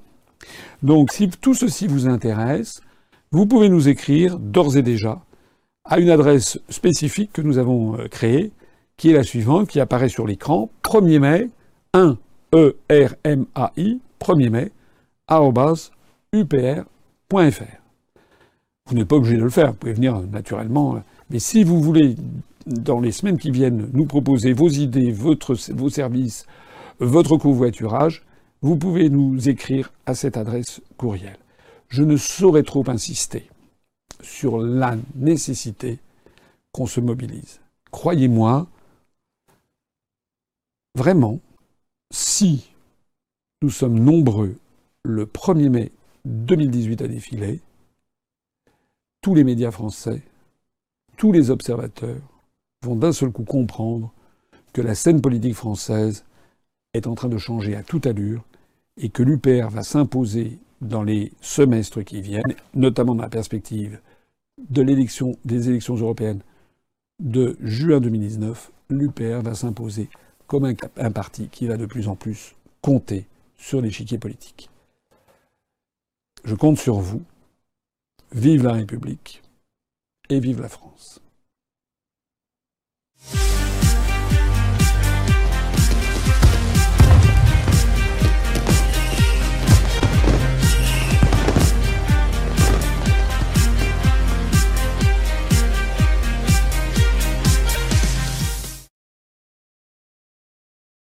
Bon, ben voilà, vous avez tout, tout vu. Euh, en fait, depuis que j'ai lancé cet appel, euh, ça marche très bien. On a des remontées du terrain, euh, comme on dit, de nos différentes délégations à travers la France qui sont très très positives. Dans à peu près, enfin en tout cas dans plusieurs départements, les gens se mobilisent, on commence à affréter des, des autocars. Si vous, ne, vous voulez venir monter à Paris ou que vous soyez en France, euh, bah, d'abord, vous pouvez le faire par vous-même, bien sûr. Deuxièmement, vous pouvez avoir recours à, euh, aux transports normaux, vous pouvez avoir recours au blablacar, hein, et ça, vous connaissez comment ça, comment ça marche, pour partager les frais de, transport. Et puis, vous pouvez aussi, si vous êtes euh, adhérent ou même sympathisant de l'UPR, prendre contact avec notre délégué régional, départemental, ou notre référent temporaire, enfin la personne qui est le responsable de l'UPR dans votre département, et pour voir s'il est possible ou s'il a prévu d'ores et déjà, mais on va le faire, c'est dans un mois, donc on a encore le, moment de s'organiser. Euh, mais je sais qu'il y a des départements, par exemple en Normandie déjà, il y a deux, deux autocars qui sont pleins, qui sont, qui sont déjà organisés. Donc voir s'il y a un, autocar qui part euh, du chef-lieu du département où, vous êtes. J'en profite d'ailleurs pour annoncer que je crois c'est ce soir ou demain, sur notre site, il y aura une, une innovation. On aura une carte qui sera euh, très facile d'accès, où vous aurez toute la carte de France, avec la Corse et avec les départements et territoires d'outre-mer. Et quand vous passerez la souris de votre ordinateur sur, sur les départements, vous pourrez consulter directement le référent temporaire ou le délégué départemental et les moyens de le contacter. Hein. Donc ça c'est un point important parce que assez souvent les gens nous disaient mais comment je fais pour contacter mon délégué départemental? Alors c'est parce que les gens parfois ne, voyaient pas très bien comment faire. Il fallait aller dans l'onglet nos responsables et puis faire dérouler le, menu déroulant. Maintenant ce sera plus facile, plus commode de voir ça sous forme de carte, du moins nous l'espérons. Et je remercie encore une fois les bénévoles qui sont derrière tout ça et qui font que notre site est très efficace. Voilà, je sais aussi qu'il y a des gens qui vont venir de l'étranger. On a des, des, amis de Suisse, des amis de Belgique qui nous ont écrit pour dire qu'ils allaient venir et converger à Paris pour cette manifestation le 1er mai. Donc mobilisez-vous. Nous, de notre côté, à Paris, euh, eh bien, on a monté une task force, comme euh, dirait Macron, c'est-à-dire en fait force, un groupe de travail spécialement chargé d'organiser ça, avec contact avec la préfecture de police de Paris nous avons un rendez-vous demain pour euh, donc donner les coordonnées exactes de, notre manifestation, de notre rassemblement d'ailleurs. Ça a quand même un côté festif. Hein. C'est pas le 1er mai, c'est quand même c'est la fête du travail, c'est quelque chose de festif. Et donc on va essayer de retrouver un petit peu l'atmosphère festive qu'il y avait eu pour les 10 ans de, de l'UPR. Il faut espérer bien sûr qu'il va faire beau, mais je pense qu'on va avoir un beau, beau défilé. Ça sera la première grande manifestation de l'UPR. Vous êtes tous les bienvenus. Nous aurons aussi un service d'ordre, on aura, euh, on aura des choses qui vont vous plaire, mais je vais un petit peu laisser le, suspense, parce qu'on réfléchit à des choses qui sont originales pour ce grand défilé. Alors, 1er mai, c'est un mardi. Beaucoup de gens feront le pont du lundi, donc pour les provinciaux, ils peuvent venir, euh, je sais pas, vendredi soir, ils peuvent passer le week-end à Paris en région parisienne. C'est pas les monuments historiques qui manquent. Euh, en région parisienne, euh, et puis se balader tout simplement à Paris ou en, banlieue. Et puis euh, le mardi, donc participer. Alors certains nous disent, mais où est-ce que ça va avoir lieu? Alors comme on a rendez-vous avec la préfecture de police de Paris, on ne peut pas encore vous dire très exactement où ça aura lieu. Prévoyez quand même d'être vers 13h ou 13h30 du côté de la, entre la République, la gare de l'Est, à Paris.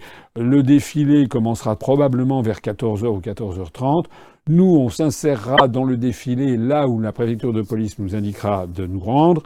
Et donc, de, ce, de ceci dépendra le lieu de rendez-vous précis. Donc, tenez, euh, veillez, on, publiera ça, c'est encore dans un mois, un petit peu, un tout petit peu moins d'un mois. Donc, euh, le moment venu, on vous précisera. Mais soyez bien là le mardi après-midi. Je pense que ça va être vraiment une grande chose, et puis ça va vous permettre de voir que nous sommes nombreux, de voir qu'il y a des, des, des, des, des, adhérents, des militants, des citoyens, qu'ils soient adhérents ou qu'ils ne le soient pas, qui ont envie de bouger et de sauver notre pays du désastre dans lequel il est en train de s'enfoncer. J'en profite pour dire au passage que nous avons fait un saut aussi en nombre d'adhérents. On est à 30 815 adhérents. Donc on avait commencé à 30 803, ça fait 12 adhésions depuis le début de cet euh, entretien. Et le dernier adhérent, ou dernière adhérente, puisque je ne sais toujours pas quel est son nom sur le prompteur que l'on me fait passer. Euh, en tout cas, je vois donc que c'est un adhérent ou une adhérente qui habite en Seine-et-Marne, qu'il ou elle soit le ou la bienvenue. Voilà. Alors, question suivante. On passe tout de suite à, la prochaine question, sachant que le compteur est bloqué pour un petit problème technique que nous allons essayer de résoudre. Nous, il est affiché 30 813 alors que nous en sommes bien à 30 815. Question de Lydie. Bonsoir Monsieur Assolino. Pouvez-vous nous parler de la situation entre le Chili et la Bolivie et comment celle-ci pourrait évoluer dans les prochains mois? Ah, C'est un sujet que la grande majorité des Français ne connaît pas. Euh, mais pourquoi pas? Ça, fait, ça va donner un petit, un petit piment un petit peu exotique sur un, continent euh, magnifique, l'Amérique latine, où j'étais il y a quelques semaines lorsque je suis allé en, Guyane et avec la forêt amazonienne. Alors, euh, pour faire simple, on ne va pas rester trop longtemps sur cette question, mais c'est quand même euh, la Bolivie qui porte son nom de Simon Bolivar, le Libertador, qui est donc à la tête des révoltes qui ont fait s'effondrer en fait le régime colonial espagnol au début du XIXe siècle. Et le Chili, donc, qui est ce pays qui est très long, qui est sur la côte pacifique, après les Andes, coincé entre les Andes avec l'Argentine à l'est et puis le Pacifique, l'océan Pacifique à l'ouest. Le Chili, dans les années, euh, je crois que c'était 1879, quelque chose comme ça, la fin du 19e siècle, fin des années 70 du 19e siècle, 1879, 1883 ou 1884, il y a eu une, euh, une guerre qui a eu lieu, qu'on a appelée la guerre du salpêtre. Euh, la guerre du salpêtre, pourquoi le salpêtre? Parce que c'était dans la Bolivie qui existait à l'époque et qui avait 400 kilomètres de frontières maritimes, euh, il y avait dans ces, c'était près du désert de, de, l'Atacama, il y avait euh, des, ressources en, salpêtre. Or, le salpêtre entrait dans la fabrication des explosifs, donc euh, dans l'armée. Le gouvernement du Chili a mené une guerre d'agression contre la Bolivie, donc à cette époque-là, soutenue en sous-main d'ailleurs, je crois, par, les, Britanniques et les, Anglo-Saxons de façon plus générale. Et dans cette guerre du salpêtre qui a eu lieu, il y a eu, alors je connais plus les détails, hein, euh, J'étais allé au Chili une fois euh, avec, euh, avec un ministre. On était à Santiago du Chili à Valparaiso. Un pays magnifique, surtout quand on y va au mois de, mois de décembre, puisque c'est le début de l'été. Euh, le, les saisons sont inversées puisque c'est dans l'hémisphère sud. donc je crois qu'il y a eu plusieurs, plusieurs guerres successives. Enfin, par petits morceaux, la Bolivie a été battue et en définitive, le Chili a accaparé le nord du Chili, qui le rend désormais frontalier du Pérou. Le résultat, c'est que la Bolivie est devenue un État enclavé et n'a plus accès à l'océan Pacifique depuis 1883-1884. Alors, ce qui est intéressant, c'est que les Boliviens ne se sont jamais résolus à ça. C'est un petit peu comme la France, après avoir perdu l'Alsace-Moselle en, 1871, ne s'y était jamais résolu. Les Boliviens ne s'y sont jamais résolus. Sauf que ça fait quand même maintenant 100, 130 ou 140 ans. Alors, depuis euh, un certain nombre d'années, euh, le gouvernement bolivien euh, d'Evo Morales avait, et puis ses prédécesseurs, parce que c'est une cause nationale qui transcende les clivages politiques, ont demandé des, des, arbitrages, ont demandé au Chili de revenir à la table des négociations, etc., etc.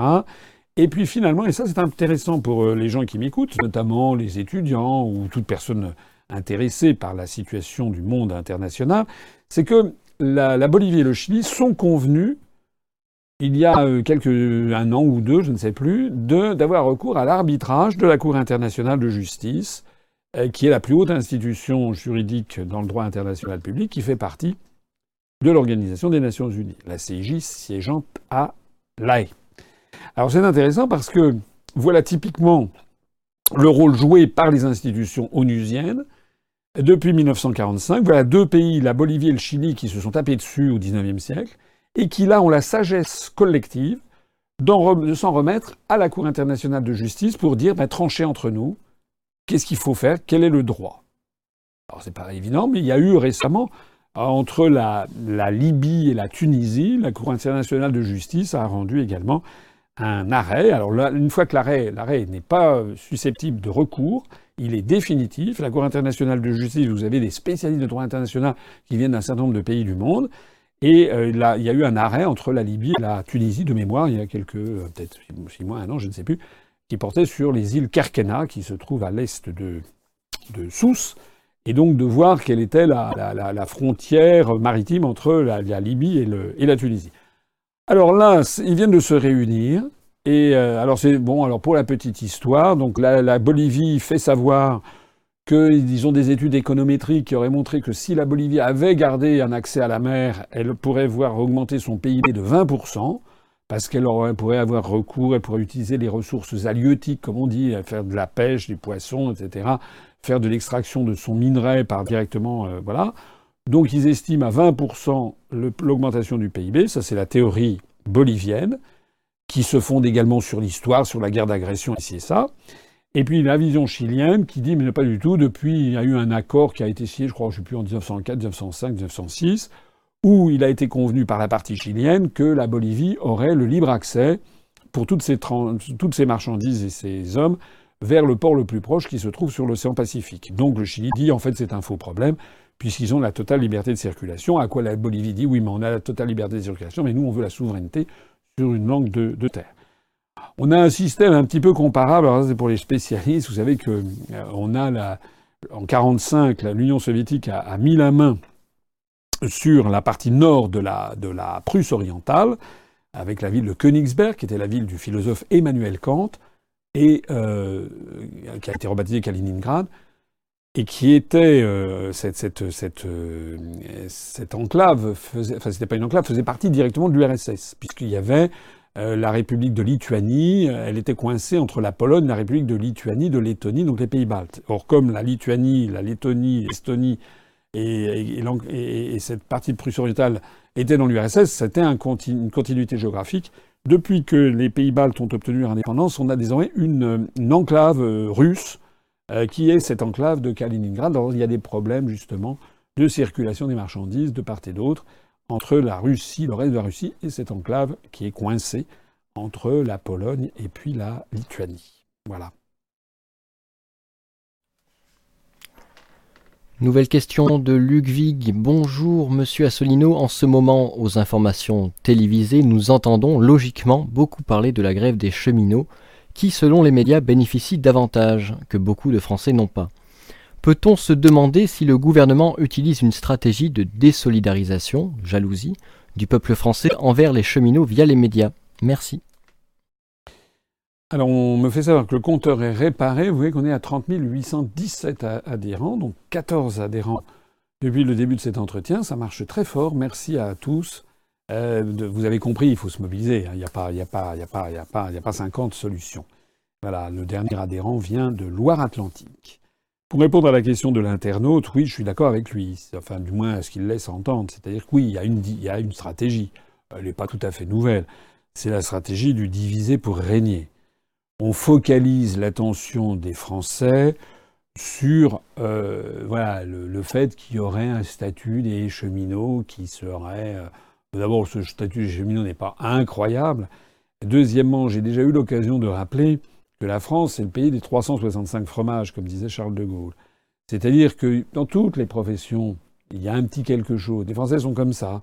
Euh, d'ailleurs, c'est comme dans le monde entier, chaque profession a son petit truc. Donc, les, les, par exemple, il fut un temps, enfin, les, les agents, euh, les agents d'EDF, par exemple, ils payaient l'électricité euh, pas, cher. Je crois que ça continue encore. Euh, du moins sous certains volumes. Je ne suis pas au courant de, de, tous les. Voilà, les cheminots, les agents, les gens travaillant à Air France, mais aussi bien dans d'autres professions. Euh, vous avez des gens, il y a aussi d'autres professions qui ont des avantages. Parfois d'ailleurs des avantages en termes de rémunération qui sont plus élevés. Je ne suis pas un apôtre euh, nécessairement des acquis euh, définitifs. Il peut y avoir, le monde évolue.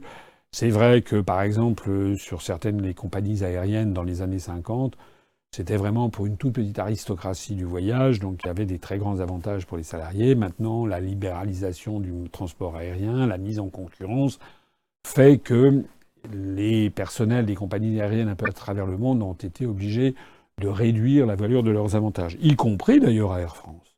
Sauf qu'il ne faut pas trop tirer la corde non plus dans l'autre sens. Voilà.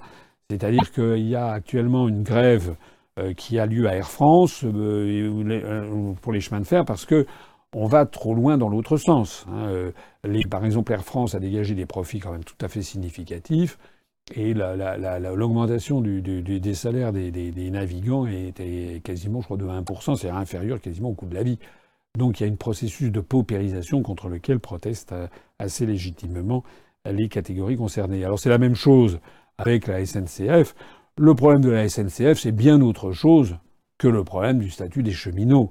On a déjà eu l'occasion d'en parler. Je renvoie à un dossier qui a été mis en ligne sur notre site, qui a été rédigé très bien d'ailleurs par Charles-Henri Gallois, euh, où il est question des réformes qui ne, en fait sont imposées par les traités européens, imposées par les directives européennes au nom d'une vision ultralibérale qui consiste toujours et systématiquement, dès qu'il y a quelque chose qui est déficitaire, de le filer à l'État, dès que ça peut être bénéficiaire, de le donner au privé. Voilà. Et donc la privatisation des services publics, c'est essayer de faire dégager le maximum de cash pour des sociétés privées, avec évidemment, ben c'est contraire à l'esprit du service public à la française. Ça veut dire qu'on va fermer des quantités de lignes. Ça veut dire qu'on va augmenter le prix des, billets, parce que c'est quasiment comme ça dans toutes les privatisations de services publics à l'exception peut-être, et encore des télécommunications, mais que dans tous les, dans tous les autres domaines, que ce soit la SNCF, que ce soit les, autoroutes, etc., on a toujours constaté que euh, le EDF, l'électricité, on a toujours constaté que ça se traduit au bout du compte par une augmentation importante des tarifs. J'ai eu l'occasion de le dire, je le redis ici. Euh, il y a eu, on a déjà, on a des comparaisons internationales. On a vu ce qu'a donné la privatisation des chemins de fer au Royaume-Uni, avec un sous-investissement considérable. Ils sont extrêmement vétustes, enfin beaucoup sont vétustes, et puis surtout un prix phénoménal, l'équivalent du, du pass Navigo qui est valable dans toute l'île de France pour tous les, les, 12 millions de personnes qui vivent en Ile-de-France savent qu'un pass Navigo pour euh, voyager librement à travers toute l'île de France, c'est 75 euros par mois, ce qui d'ailleurs est déjà un certain budget pour quelqu'un qui est, au SMIC hein, ou, qui a un, emploi à temps partiel. C'est déjà pas tout à fait négligeable. Mais l'équivalent au Royaume-Uni dans, le Grand Londres, de Greater London, c'est 400, c'est l'équivalent de 400 euros. Donc moi je pense qu'on ferait beaucoup mieux d'attirer l'attention des Français sur le processus de privatisation rampante qui n'est même pas montré aux Français avec les conséquences que ça va avoir en termes de baisse des investissements, risque d'ailleurs de voir les investissements, euh, des sous-investissements procurer des, des, accidents. Et puis, donc ça, ça va être calé à Réseau Ferré de France, qui est devenu rebaptisé SNCF Rail ou je ne sais plus quoi. Et donc là, on, localise euh, un, point pour dégager des pertes, et après on va dire ça c'est le public. Et puis le reste, on va prêter les, grandes lignes, on va proposer à des opérateurs venant de, de tous les pays d'Europe de venir circuler sur les mêmes euh, rails avec évidemment la directive des travailleurs détachés. Ça veut dire qu'à terme, dans, deux ans, dans cinq ans, on pourra, pour aller de Paris à, je sais pas, de Paris à Romorantin, on pourra prendre peut-être une, ligne de chemin de fer polonais avec à l'intérieur des Bulgares ou des Lettons qui seront payés avec les salaires, les salaires, le SMIC et puis les charges sociales de la Bulgarie et de la Lettonie. Est-ce que c'est vraiment ça que veulent les Français? Est-ce que les Français veulent vraiment qu'au même moment on fasse disparaître encore de nombreuses lignes. Je n'en suis pas sûr, je suis même sûr du contraire. Le véritable scandale de cette affaire, c'est que ça n'a jamais été présenté aux Français. Monsieur Macron n'a jamais dit dans son programme qu'il allait faire ça. Cette politique est absolument illégitime et il est honteux de, de, de jeter de l'huile sur le feu entre les Français en dénonçant les cheminots pour des prétendus avantages phénoménaux. Vous êtes 2400 à nous regarder en direct sur YouTube. N'oubliez pas de vous abonner à la chaîne YouTube de l'UPR pour ne manquer aucune des vidéos et des entretiens en direct. Nouvelle question de Thierry Lefrondeur. Bonsoir Monsieur Assolino. Que pensez-vous de l'invitation faite à Monsieur Poutine de la part de Monsieur Trump? N'y a-t-il pas un risque pour sa sécurité s'il se rendait à la Maison Blanche Alors, euh, là, je suis un peu estomaqué par la question quand même. Euh, euh, on est à 30 819 adhérents, hein, donc ça fait 16 adhérents nouveaux depuis le début de cette émission. Un adhérent qui, ou une adhérente qui nous vient de Suisse, un adhérent expatrié sans doute, qui réside en Suisse, qu'il soit le bienvenu. J'ai quand même la faiblesse de, croire que la sécurité de Vladimir Poutine n'est quand même pas n'est quand même pas en, jeu s'il se rend aux États-Unis à la Maison Blanche. Ou alors, euh, enfin, alors là, ça serait vraiment un casus belli. Enfin, tout peut arriver. J'avoue que finalement, on est dans un univers qui est tellement euh, qui où, beaucoup de règles éthiques euh, sont tellement piétinées que tout peut arriver. Si c'était le cas, ça serait quand même un, scandale planétaire et qui pourrait avoir des conséquences absolument dramatiques. Non, je ne pense pas. Je pense qu'il est normal que les chefs d'État se, rencontrent. Je pense que, sous certains côtés, je trouve que Donald Trump, qui est fantasque, qui a, qui a des prises de position qui sont polémiques, qui sont parfois assez scandaleuses, frisant le racisme, frisant euh, le, sexisme, etc., euh, frisant parfois l'homophobie. Bon, ça c'est vrai. Mais je trouve que sous certains autres côtés, il est quand même un peu pathétique, parce qu'on a l'impression que sur cette affaire de Russie, il voudrait bien s'entendre avec, euh, Vladimir Poutine et qu'il est malheureusement tenu par un État profond, par, par le, Pentagone, par le département d'État, par une, oligarchie de la richesse, de, de l'armement, de la finance, etc., qui le pousse à avoir une attitude qui n'est pas celle que spontanément il appliquerait. On l'a vu d'ailleurs. Il a, félicité, les, journaux ont été pleins de cette anecdote. Il paraît que dans ses, propres conseillers lui avaient fait passer un dossier avec marqué en, gros euh, sur le dossier après l'élection de Poutine euh, quelque chose du style no, no, no congratulations, ne félicitez pas. Et il l'a fait quand même. Il a eu raison.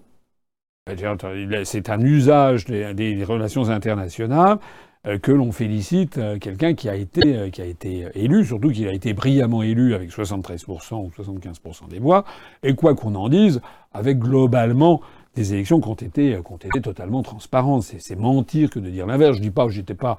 D'ailleurs, il faudrait être dans tous les bureaux de vote. Je ne dis pas qu'il n'y a pas eu ici ou là peut-être tel ou tel problème, mais en France, à l'élection présidentielle. Moi, quand j'ai vu d'ailleurs ce que l'on a osé dire dans la presse française en disant que c'était pas équitable la compétition pour l'élection présidentielle en Russie parce que tout le monde n'avait pas eu le même temps de vote, le même, le même temps de parole.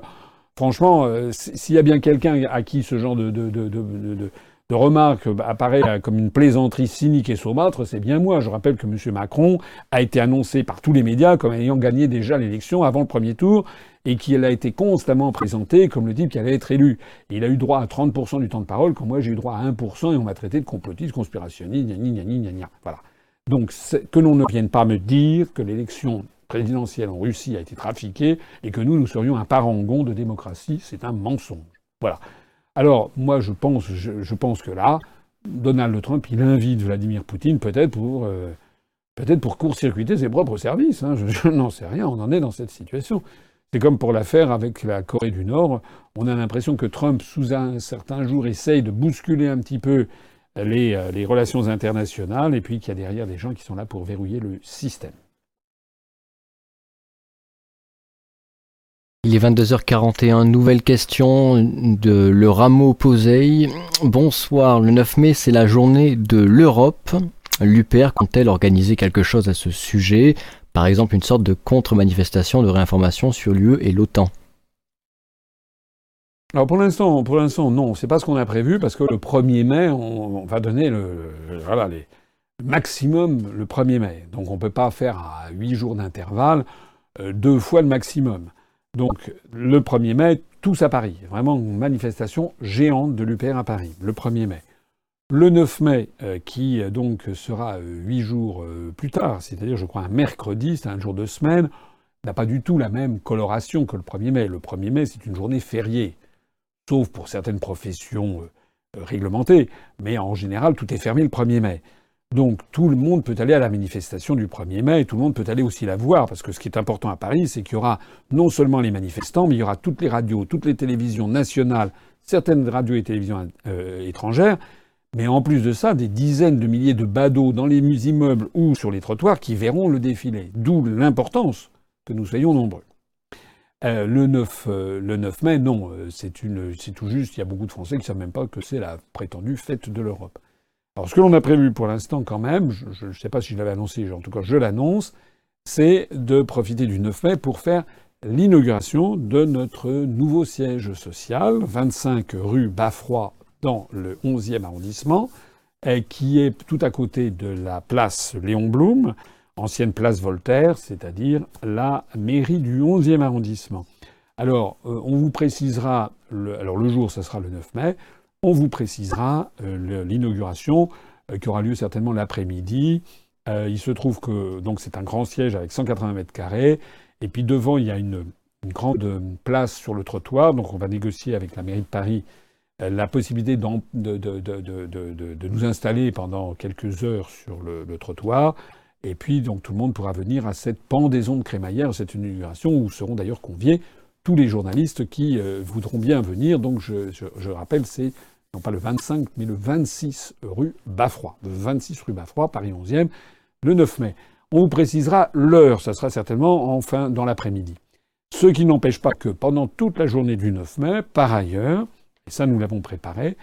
Nous, allons envoyer à toutes nos délégations et également à ceux qui le, veulent. Euh, ils pourront le, le, procurer, notamment si tout va bien maintenant, on va pouvoir mettre euh, des, tracts en vente dans la, dans la boutique, des paquets de tracts euh, à, prix, à prix très très bas, mais simplement que les gens payent les frais de, d'expédition, pour ceux d'entre vous qui souhaitent en avoir. Et ça, c'est ces tracts, il y aura un tract spécialement Journée de l'Europe, et donc tout le monde pourra aller distribuer notre tract, ou nos tracts, il y en aura peut-être plusieurs, pour la Journée de l'Europe. On va faire ça à notre façon.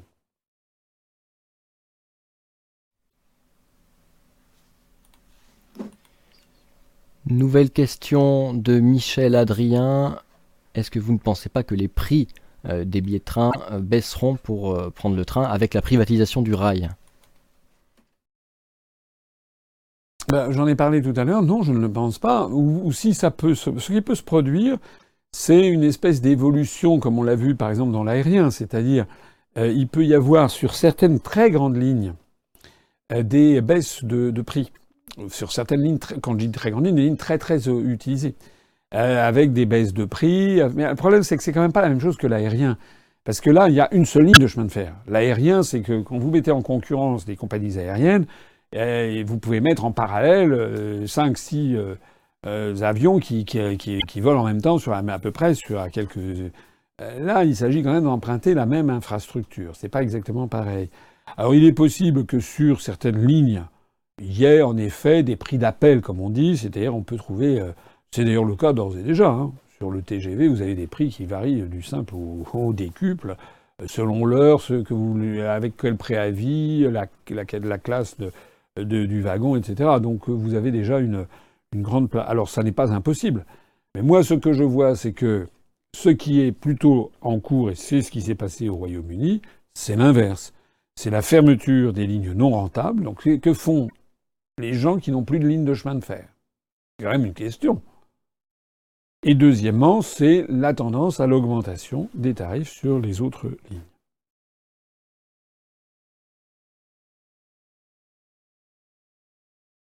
Nouvelle question de Platinube. Bonsoir Président. L'ancien, je reprends l'ancien chef d'état-major des armées françaises sert maintenant les Américains. Est-ce que c'est normal? Oui, c'est un peu un détail, mais pas tout à fait quand même. Effectivement, euh, le général de Villiers, qui avait défrayé la chronique euh, au mois de juillet de l'année dernière par son opposition euh, frontale avec Macron, qui avait voulu défendre bec et ongle le budget du ministère de la Défense, il avait d'ailleurs raison de le faire. La suite l'a montré, puisque j'en ai parlé, je crois, dans un entretien précédent. Euh, Emmanuel Macron a, fait sa crise hein, de, comme ça, d'enfant gâté. Donc il y a une non, je vais baisser quand même le, budget du ministère de la Défense. Donc il a baissé, ça a provoqué la crise qu'on a connue avec le général de Villiers, chef d'état-major des armées, euh, qui, a donc démissionné. Euh, pour maintenant, le même Monsieur Macron, huit mois après, maintenant veut augmenter considérablement le budget du ministère des Armées. Bon. Alors, ce qui est décevant, c'est très décevant, c'est d'avoir appris en effet que le général de Villiers a décidé d'aller pantoufler, euh, si j'ai bien compris, c'est dans un cabinet de, conseil anglo-saxon, dans le Boston Consulting Group, le BCG, c'est très connu.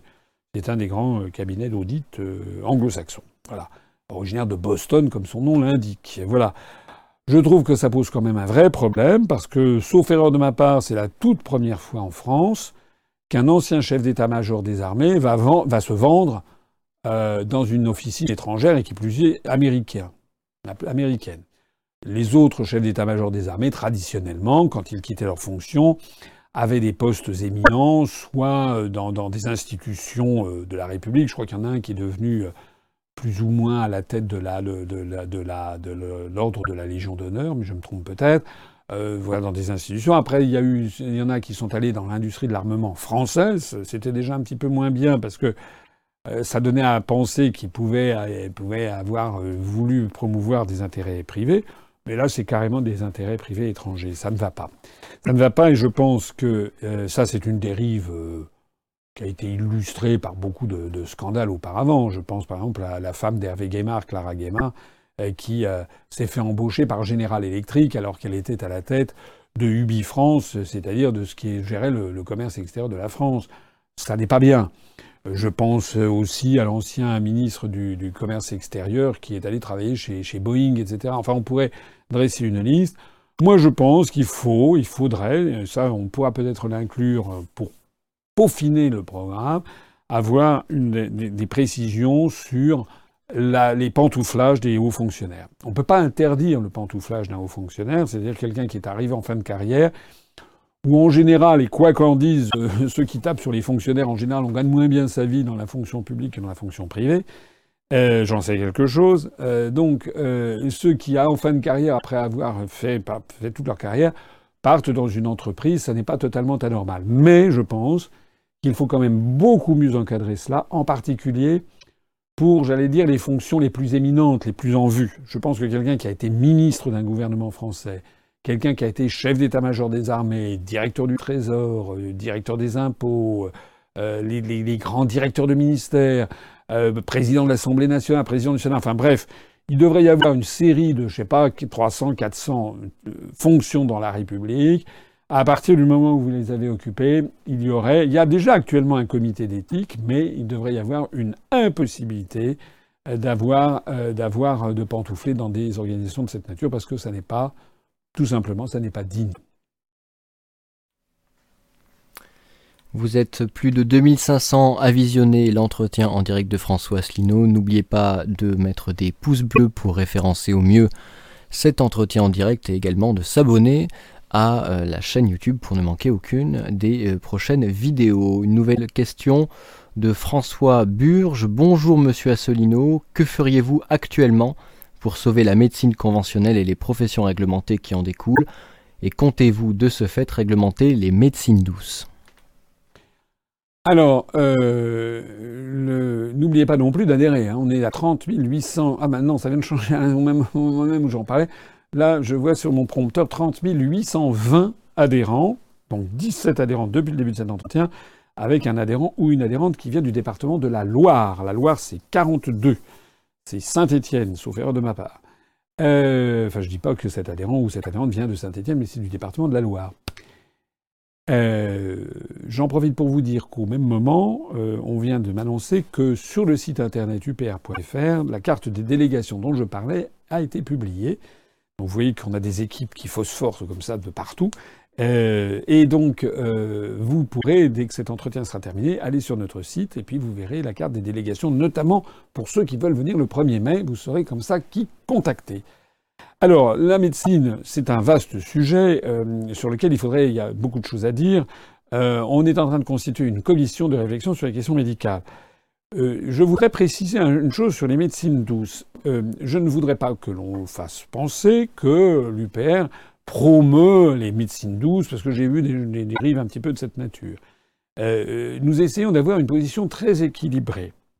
C'est-à-dire que nous, je pense que dans certains cas, ce que l'on appelle les médecines douces doivent faire l'objet d'une meilleure perception, d'une meilleure appréciation par les pouvoirs publics. Je pense par exemple, euh, il y a des médecines douces qui ne, sont pas, qui ne mettent pas du tout la vie des gens en danger, qui au contraire, il y a des faits avérés de gens qui ont pu être guéris. Donc il faudrait avoir une espèce de comité d'éthique médicale qui pourrait, au cas par cas, reconnaître qu'il y a certaines pharmacopées, certaines thérapies qui sont euh, d'abord dans l'air du temps et qui ne doivent pas être par principe euh, boycottées ou interdites. Je pense aussi parfois à certains malades en fin de vie finalement, euh, quand, euh, quand, des malades sont, par exemple, condamnés par la, médecine allopathique, il n'est pas exclu, je ne trouverais pas anormal que l'on puisse permettre aux gens euh, d'avoir recours à des médecines douces sans qu'ils soient obligés de se cacher. pour autant, on reste quand même sur la médecine normale et traditionnelle. Je voudrais en profiter d'ailleurs pour dire un mot là-dessus sur les, vaccins, parce que j'ai continué à recevoir des messages parfois de gens qui étaient furieux sur le thème que j'étais, je n'avais pas pris parti contre les 11 vaccinations, etc., etc. Alors, je, ne sais pas dans quelle langue il faut que je le dise, parce qu'on a l'impression qu'il y a des gens qui n'écoutent pas ce que je dis depuis maintenant plusieurs semaines. Et j'aimerais d'ailleurs que ces personnes se mobilisent aussi pour aller demander des comptes aux pouvoirs publics qui sont directement responsables. Ce que j'ai dit sur cette affaire des vaccinations. Premièrement, je ne suis pas contre le principe des vaccinations.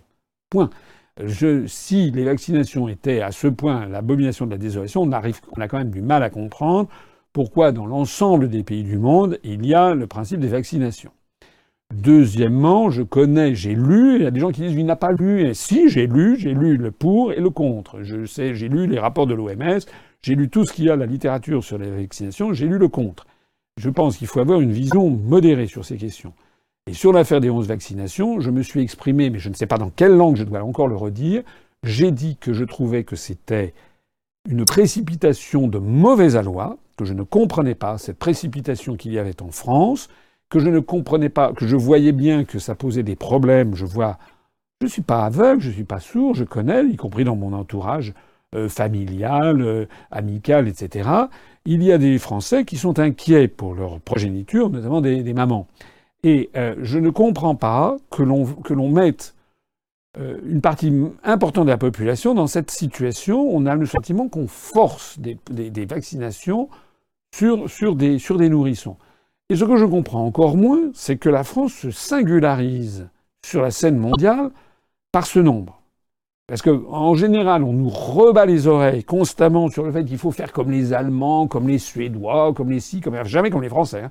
C'est toujours Mais là, quand je regarde quelles sont les vaccins, la politique vaccinale en, Allemagne, quand je vois la politique vaccinale en Suède, je me dis qu'il y a un petit problème, c'est que là, on est, on va faire partie désormais d'un pays qui a la, politique de, vaccination la plus massive. Et je dis que là, il y a quand même un problème.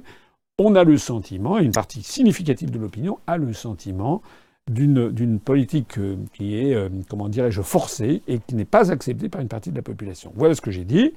J'ai donc dit que si nous étions au pouvoir, nous, nous, examinerions ça à tête reposée, nous remettrions à plus tard ces 11 vaccinations en essayant de comprendre les tenants et les aboutissants, et puis en essayant de faire en sorte que les choses se passent correctement avec l'opinion publique.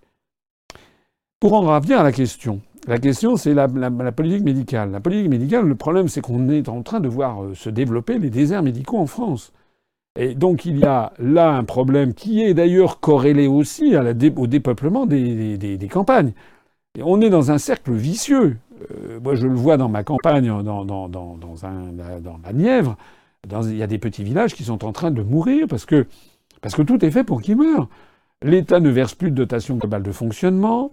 On crée dans la sous-préfecture euh, du coin, euh, on, a des centres commerciaux énormes avec des, avec des grandes, des grandes enseignes, de la très grande distribution des hypermarchés, et puis tout ce qui va avec, hein, des hôtels, des chaînes de restaurants, etc., qui euh, cannibalisent en fait non seulement les commerces de centre-ville de la sous-préfecture, mais qui les petits commerces des, villages dans un rayon de, 20 ou 30 kilomètres alentour. Donc les, les, commerces disparaissent, donc ça veut dire que euh, l'agrément des petits villages disparaît, il faut avoir une voiture, les emplois euh, baissent. Euh, en plus, on ferme les, on ferme les mairies, on ferme les, on ferme les écoles, on ferme les bureaux de poste. Donc il y a un truc tissu qui est dépéri. Évidemment, bah, les, les médecins, vont, il est difficile quand on est médecin d'aller s'installer dans une zone rurale où, qui, qui, dépérit. C'est pas comme ça que, ça que ça fonctionne. Donc il faut, c'est un processus d'ensemble d'aménagement du territoire qu'il faut avoir à l'esprit et qui doit qui doit être revu. Il faut aussi, en matière médicale, revoir le problème scandaleux des euh, hôpitaux. Et plus généralement, d'ailleurs, aussi des EHPAD, euh, pour les personnes âgées dépendantes, euh, parce que là comme ailleurs, on est, on est dans des restrictions budgétaires qui sont considérables. Sans doute, c'est pas toujours mauvais qu'il puisse y avoir, qu'on puisse centraliser parfois des hôpitaux euh, parce que parfois il y avait certains hôpitaux en zone rurale qui étaient un peu limites. Euh, si on veut avoir les meilleurs soins, si on veut pouvoir prodiguer à la population le top niveau en matière, par exemple, d'IRM, en matière de scanner, en matière d'investigation, en matière de traitement, c'est pas forcément mal d'avoir un grand euh, centre hospitalier universitaire ou même CHR qui soit à proximité. Mais néanmoins, je trouve qu'on est allé un peu loin dans la fermeture, par exemple, des maternités. Euh, dans la fermeture de certains hôpitaux locaux qui auraient pu être maintenus. Derrière tout ça, il y a toujours la même histoire. Hein. C'est un problème, de, un problème de, gros sous. Y compris, je le dis à, titre, là je fais un petit clin d'œil à, ma fille euh, qui est euh, interne en, médecine et qui est vraiment très très exploitée. Le sort des internes de médecine en huitième, septième, huitième année de, médecine, ils font des horaires absolument déments pour, pour être payés des clopinettes. C'est quand même pas très glorieux la façon dont on traite les étudiants au bout de huit ans après le bac. Ça fait quand même beaucoup. Voilà. Je me termine mon propos parce qu'on a encore grimpé. On est à 30 822 adhérents. Et là, on a un adhérent qui vient d'Australie, ou une adhérente d'Australie. Il est bientôt 11 heures du soir, donc il doit être quelque chose comme peut-être, je ne sais pas, 9 heures du matin. C'est peut-être à Sydney qu'est cette personne, ou à, Canberra, ou à Melbourne, je ne sais pas. En tout cas, qu'elle soit la, bienvenue. Nous avons pas mal d'adhérents en Australie. Encore quelques questions. Une question de Charlie Musique. Bonjour Monsieur Assolino, quelle est votre position par rapport à la délinquance de masse?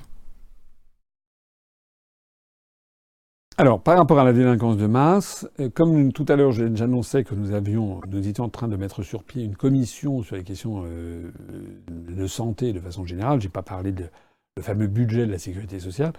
Euh, de la même façon, là, nous allons mettre sur pied une commission sur les questions concernant les problèmes de sécurité. C'est un vaste sujet, hein. c'est un problème multiforme qui est très compliqué. Ce que je vois, moi, c'est que nous avons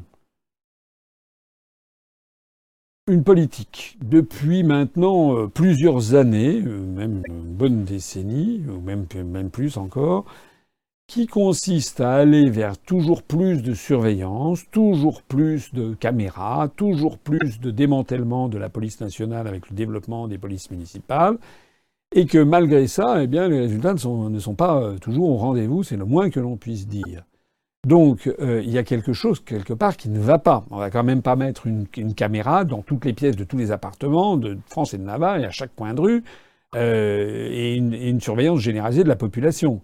Euh, sinon, ça devient un univers qui est enfin, autant autant partir à, à l'oublion. Il y a donc un petit problème quelque part qui se pose avec ça. Alors, je pense qu'il faut y avoir. Je vais, je vais enfoncer un peu des portes ouvertes. Hein, je ne vais pas dire des choses extraordinaires sur tous les sujets. Donc là, c'est portes ouvertes, ça veut dire quoi? Ça veut dire qu'il faut avoir les deux volets traditionnels, un volet préventif, un volet répressif. Le volet préventif, la surveillance, tout ça, bon, moi je trouve que ça a montré son inefficacité, y compris pour les attentats d'ailleurs. Moi je vois qu'on est quand même, je le rappelais l'autre jour, euh, je n'ai pas rêvé.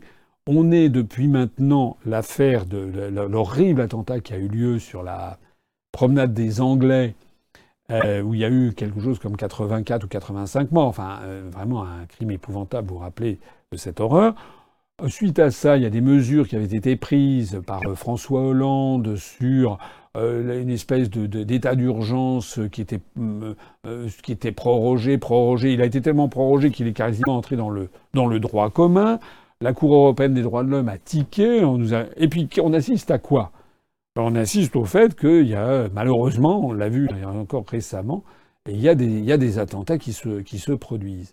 Donc moi je pense que en matière de volet euh, préventif, euh, il faudrait peut-être aussi se poser des questions sur les origines de, euh, de cette délinquance de masse. En particulier, j'aimerais que l'on me dise, que l'on réfléchisse sur ce que produit une société comme la nôtre, où il y a de plus en plus de pauvres.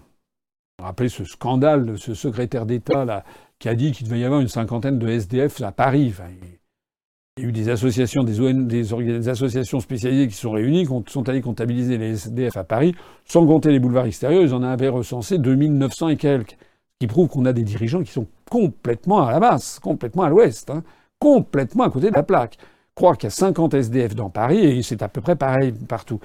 Donc on a une augmentation constante du chômage, constante des petits jobs, constante de la pauvreté de masse, et ça ce sont les statistiques de l'INSEE. Et à l'autre bout, on a une montée constante de 20, 30, 40, 50 personnes qui ont des fortunes de plus en plus considérables. C'est aussi des statistiques. Face à ça, qu'apportent les pouvoirs publics comme réponse? Rien.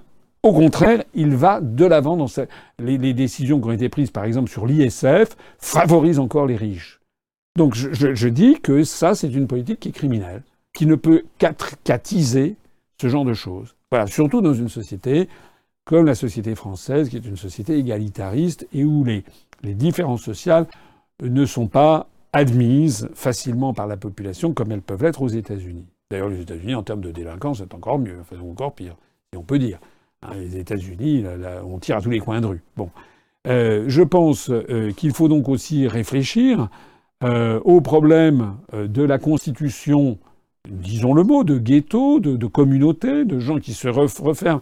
J'ai eu l'occasion de l'expliquer l'autre jour sur, euh, le, comment on appelle ça, sur le média.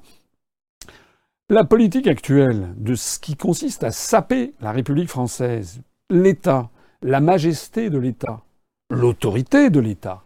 Autorité, ça veut dire un chef d'État d'abord respectable et respecté.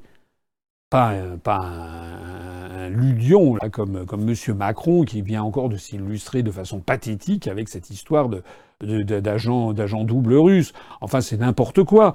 Les gens ont bien compris qu'on a quelqu'un qui n'est pas du tout du niveau à l'Élysée. Voilà. Euh, les gens ont compris aussi qu'il y a beaucoup parmi les classes dirigeantes de gens qui sont des escrocs ou qui sont des corrompus. Ben ça, dans les cités, ça fait un ravage. Et je le sais parce que je vais dans les cités, je suis allé voir. Les gens, ils pensent, oui, mais pourquoi moi, on vient parce que je, je, suis un petit dealer, alors que là-haut, ils font bien pire. Le poisson pourri par la tête, proverbe chinois. Donc déjà, il y a un point qui n'est jamais évoqué, c'est l'intransigeance dans l'honnêteté, le service de la patrie qui doit être exigé du plus haut niveau de l'État. Nous avons, nous, depuis belle lurette, pris la décision que tous nos adhérents, pas tous nos adhérents, tous nos, candidats à toutes les élections devraient avoir un casier judiciaire vierge. Voilà. Et par exemple, en Polynésie française, ce sera le cas, ça va, ça va détonner par rapport à d'autres listes, hein, je peux vous le dire tout de suite. Eh bien, ça, c'est quelque chose qu'on doit avoir. C'est la même chose pour les dirigeants du mouvement. S'il y a beaucoup de gens qui rallient notre mouvement euh, politique, c'est que je crois, il me semble, euh, c'est peut-être un peu immodeste de ma part de le dire, mais que je suis quelqu'un d'honnête. Je suis quelqu'un de sincère, d'honnête, j'ai une certaine éthique. Je ne fais pas une chose pour dire le contraire. ça me fait penser à une question que j'ai eue préalablement de gens qui disent oui, mais c'est plus malin de dire qu'on va faire ci que ça et on va faire non, non, non. Non, un, chef d'État et un État qui se fait respecter, c'est lorsque on fait ce que l'on dit, on dit ce que l'on fait, et qu'on a quelqu'un qui est des gens qui sont respectables, qui ne tirent pas non plus sur la corde. Là, je vais partir en Polynésie, c'est un billet en classe économie, hein, serré comme tout le monde, et sur place, eh bien, je vais être hébergé par des adhérents de l'UPR pour minimiser au alors c'est vrai que c'est un beau voyage, mais ça va être vraiment, je ne vais pas aller dans les palaces, je ne fais pas comme M. Mélenchon qui voyage systématiquement en première classe à Air France. Je le sais puisque quand j'étais en Guyane, moi j'avais pris la classe économie, et trois jours après, M. Mélenchon arrivait en première classe. Il se trouve que je connais quelqu'un qui était avec lui dans l'avion d'Air France. Alors je dis tout ça, si vous voulez, c'est un ensemble. Ce sont des petits morceaux, des petites briques. Voilà. Mais au bout du compte, ça fait un ensemble général. Il y a le volet répressif. Il ne faut pas oublier le volet répressif. Le volet répressif doit être, euh, voilà, il doit y avoir une répression. Et il ne doit pas y avoir notamment ce système qui fait enrager les populations, enrager les forces de l'ordre, où l'on voit des, des gens qui ont été arrêtés, par exemple, parce qu'ils faisaient du trafic de, stupéfiants, je ne sais pas quoi, et puis euh, le, deux jours après, on les retrouve dans la même cité, au même endroit, en train de narguer la, police. Ça, ça va pas. Ça, ça n'est pas possible. Donc il faut revenir à la majesté de la loi et à l'implication de la loi pour tout le monde. Voilà, tout le monde doit avoir la loi qui s'applique à lui. J'ai oublié de préciser aussi l'affaire des eurorégions. L'affaire des eurorégions est là pour, pour, pour comment dirais-je, pour quintessence l'idée de démolir l'État et de favoriser les identités locales. Mais quand on favorise les identités locales, si on promeut par exemple l'occitan, le truc, le machin, Comment s'étonner aussi qu'il n'y ait pas des gens, sinon pas de territoire, se réfugient dans la religion? Comment s'étonner aussi que comment peut-on vouloir lutter contre du terrorisme islamiste dont je rappelle, Dieu sait si j'ai été, j'ai toujours dit et soutenu ceci, le terrorisme islamiste ne, résume pas l'islam en France, quoi qu'en disent certains, de même que la pédophilie ne résume pas l'Église catholique. Hein. Ce sont des dérives qui sont attribuables à un tout petit nombre, et donc il ne faut pas mettre dans le même sac tous nos compatriotes musulmans, de même que tous nos compatriotes catholiques ne sont pas pédophiles. Bon, donc, euh, c'est exactement la, situation. Il y a en effet des gens qui se réfugient dans l'islamisme, mais qui, est derrière le, le développement de l'islamisme fondamentaliste? MBS, comme on l'appelle, c'est-à-dire Mohamed bin, Sultan, bin Salman, pardon, qui est l'héritier du trône d'Arabie Saoudite, le, jeune qui monte, qui a 32 ou 33 ans, qui a d'ailleurs été reçu en grande pompe euh, par Donald Trump aux États-Unis d'Amérique, eh bien, il a dit aux États-Unis lors d'une interview, il a dit lui-même que c'était les Occidentaux, les États-Unis notamment, mais les Occidentaux au sens large, qui avaient demandé au Royaume d'Arabie saoudite depuis des années de développer le wahhabisme à travers le, monde, c'est-à-dire une vision ultra rigoriste de l'islam. Quand est-ce qu'il va y avoir un procès en place public des liens qui ont été entretenus par les pays occidentaux avec l'Arabie saoudite ou avec le Qatar, qui sont des États qui nous font reset par devant et qui par derrière financent armes, euh, Al-Qaïda, Daesh, etc., et financent également toute une propagande destinée à islamiser de force les populations des banlieues. On a participé à la démolition des régimes progressistes du monde arabe, l'Irak, la, Syrie, la Libye, bien sûr que c'était des dictatures. J'ai déjà eu l'occasion de le dire. Mais c'était une vision moderne de l'islam, une vision qui n'était pas une vision ultra-littérale de certains passages, euh, d'ailleurs biaisés du Coran. Voilà, parce que dans le Coran, c'est comme dans, c'est comme dans la, comme dans la Bible, on trouve des choses, une chose et son contraire. On trouve des appels au meurtre, au djihad, c'est tout à fait exact. On trouve aussi dans la sourate 2 Al-Baqarah, le verset, je crois, 256, la ikra din, qui veut dire nulle contrainte en religion. Donc on trouve dans le Coran, comme on trouve dans la Bible, des versets qui disent des choses différentes. Et l'Occident, au lieu de favoriser le développement de pays musulmans modernes, favorisant l'épanouissement notamment des femmes, de la femme musulmane, on a, on a fricoté avec des pays qui favorisent une vision ultra rétrograde de l'islam, qui d'ailleurs n'est pas partagée par énormément de musulmans et énormément d'immigrés en France. Voilà ce que je voulais dire. J'en profite aussi au passage pour parler de la question de l'immigration, parce que c'était peut-être ce que cet internaute avait à l'esprit derrière.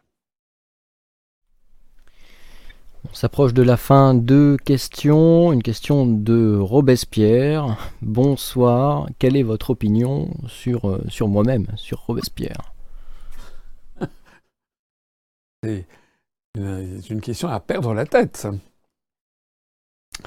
Euh, cet internaute s'appelle Robespierre. Bah, Robespierre, euh, qu'est-ce que vous voulez que je vous dise de Robespierre? Je crois que c'est une question un petit peu, Robespierre, c'est la terreur. Robespierre, il y a une légende noire sur Robespierre euh, qui a été largement développée euh, sous la Troisième République euh, et même enfin pendant tout le XIXe siècle. Robespierre qui est la légende noire, la terreur. Plusieurs milliers de, Français qui ont été raccourcis par la guillotine et puis un système de terreur.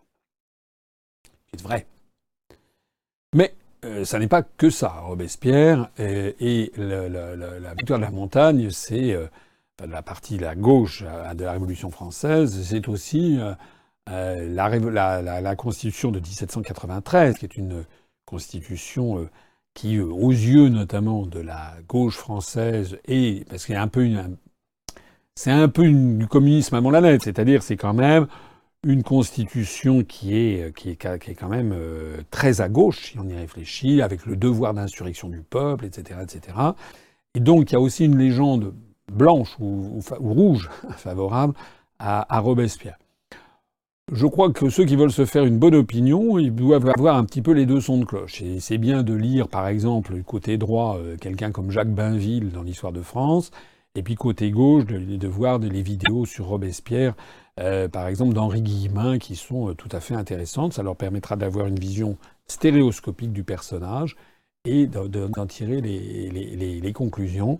Euh, c'était, c'est en tout cas quelqu'un qui a marqué l'histoire de France et qui certainement était quelqu'un, en tout cas, de rigoureux et de droit. Maintenant, il a fait quand même raidir la terreur. On ne peut quand même pas, enfin, me semble-t-il, approuver cela. Une dernière, question, peut-être un peu plus légère, quoique, de Loïc Rama. Monsieur Asselineau, quel est l'épisode de l'histoire de France que vous préférez le plus?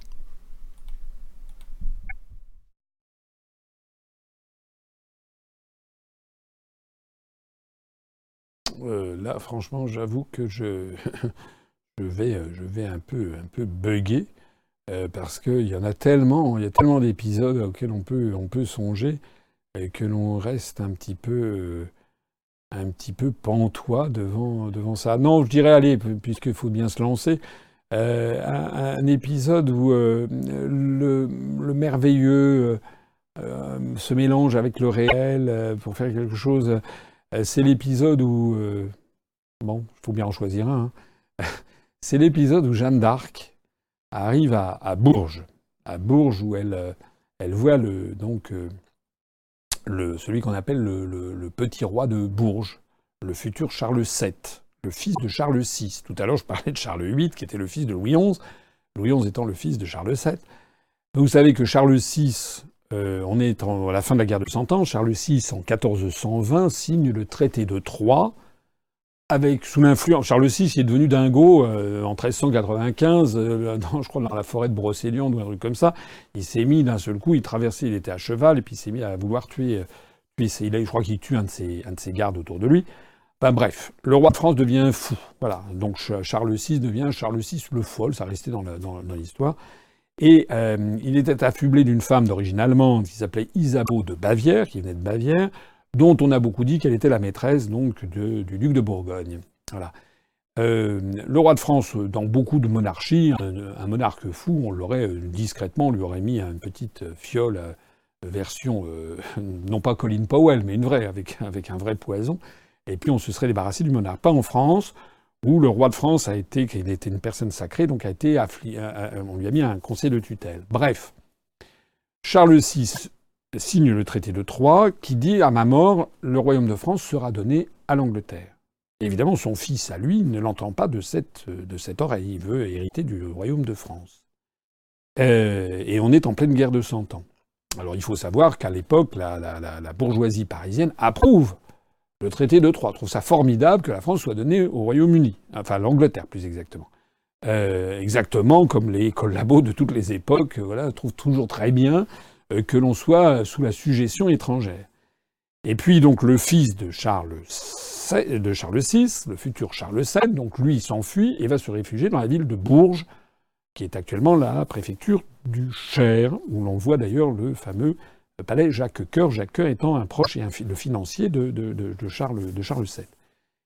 Euh, et alors il y a une mauvaise rumeur qui s'est répandue en France, la mauvaise rumeur, c'est que Charles VII, le futur Charles VII, ne serait pas en fait le dauphin.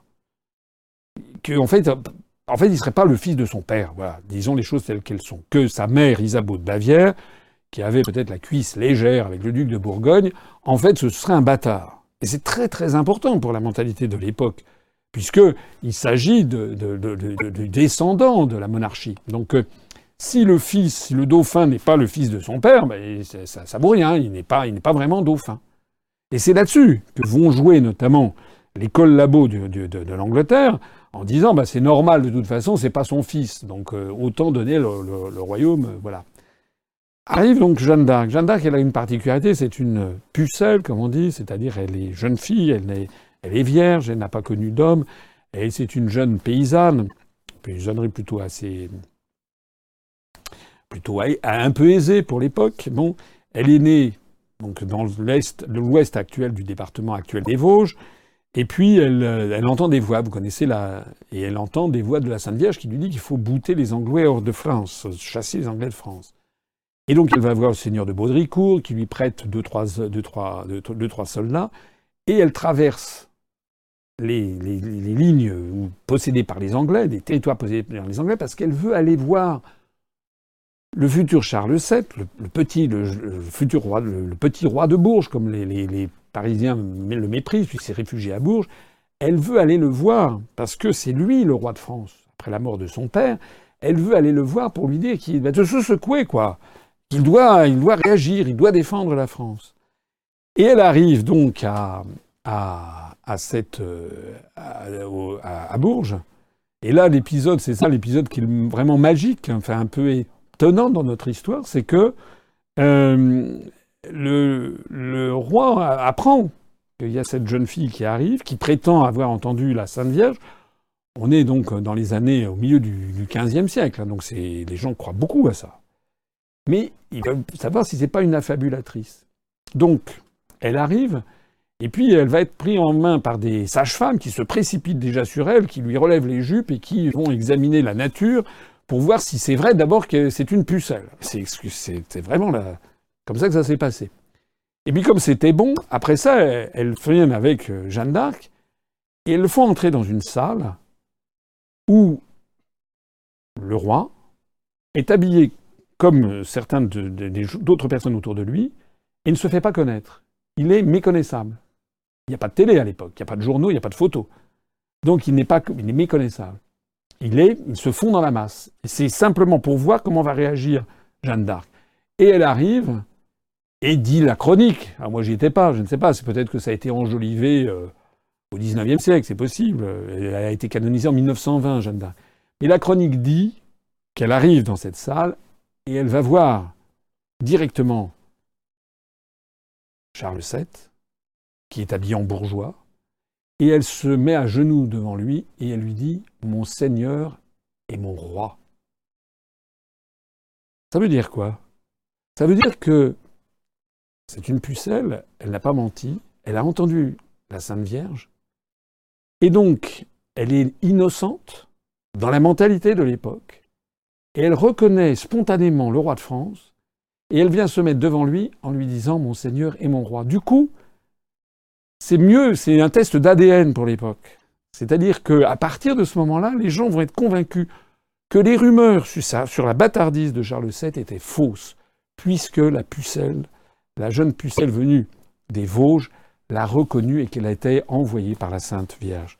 Alors du coup, ça va renverser l'histoire de France, vous connaissez la suite, elle va convaincre Charles VII de traverser les lignes ennemies pour aller se faire sacrer à Reims, être loin du Seigneur, devenir effectivement roi de France et personne sacrée, et elle va contribuer à renverser l'histoire de France. Mais s'il n'y avait pas eu cette petite anecdote assez incroyable, eh bien je pense que l'histoire de France aurait pu évoluer d'une façon tout à fait différente. Peut-être serions-nous tous devenus aujourd'hui des sujets de Sa Gracieuse Majesté, avec comme Première ministre Madame Theresa May.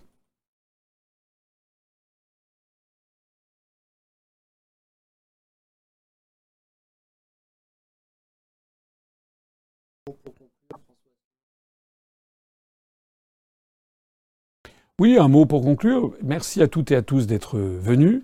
On a un peu débordé des horaires, mais on avait commencé en retard pour un problème technique d'ailleurs, parce que ah, ces, directs sont toujours un petit peu fragiles, il y a toujours des, ajustements au dernier moment à faire. J'espère que ça vous a intéressé. Euh, nous avons euh, donc, euh, on est passé de 30 803 à 30 822, 19 adhérents supplémentaires au cours de cette émission. Je vous remercie de l'avoir écouté. Je vous remercie pour votre fidélité. J'invite toutes celles et tous ceux qui nous écoutent et qui ont compris l'importance des moments que nous vivons à se rassembler derrière nous. Ça commence par adhérer à l'UPR, faire un don, et puis bien entendu, mobilisez-vous pour le 1er mai prochain. Vive la République et vive la France. Retrouvez nos analyses, nos propositions, adhérez ou faites un don sur upr.fr. Retrouvez-nous aussi sur Facebook pour partager des idées et participer au direct. Twitter pour suivre les réactions de François Asselineau au jour le jour. YouTube pour ne rater aucune de nos vidéos. Pour nous aider à rétablir la démocratie, poussez-nous, abonnez-vous, partagez.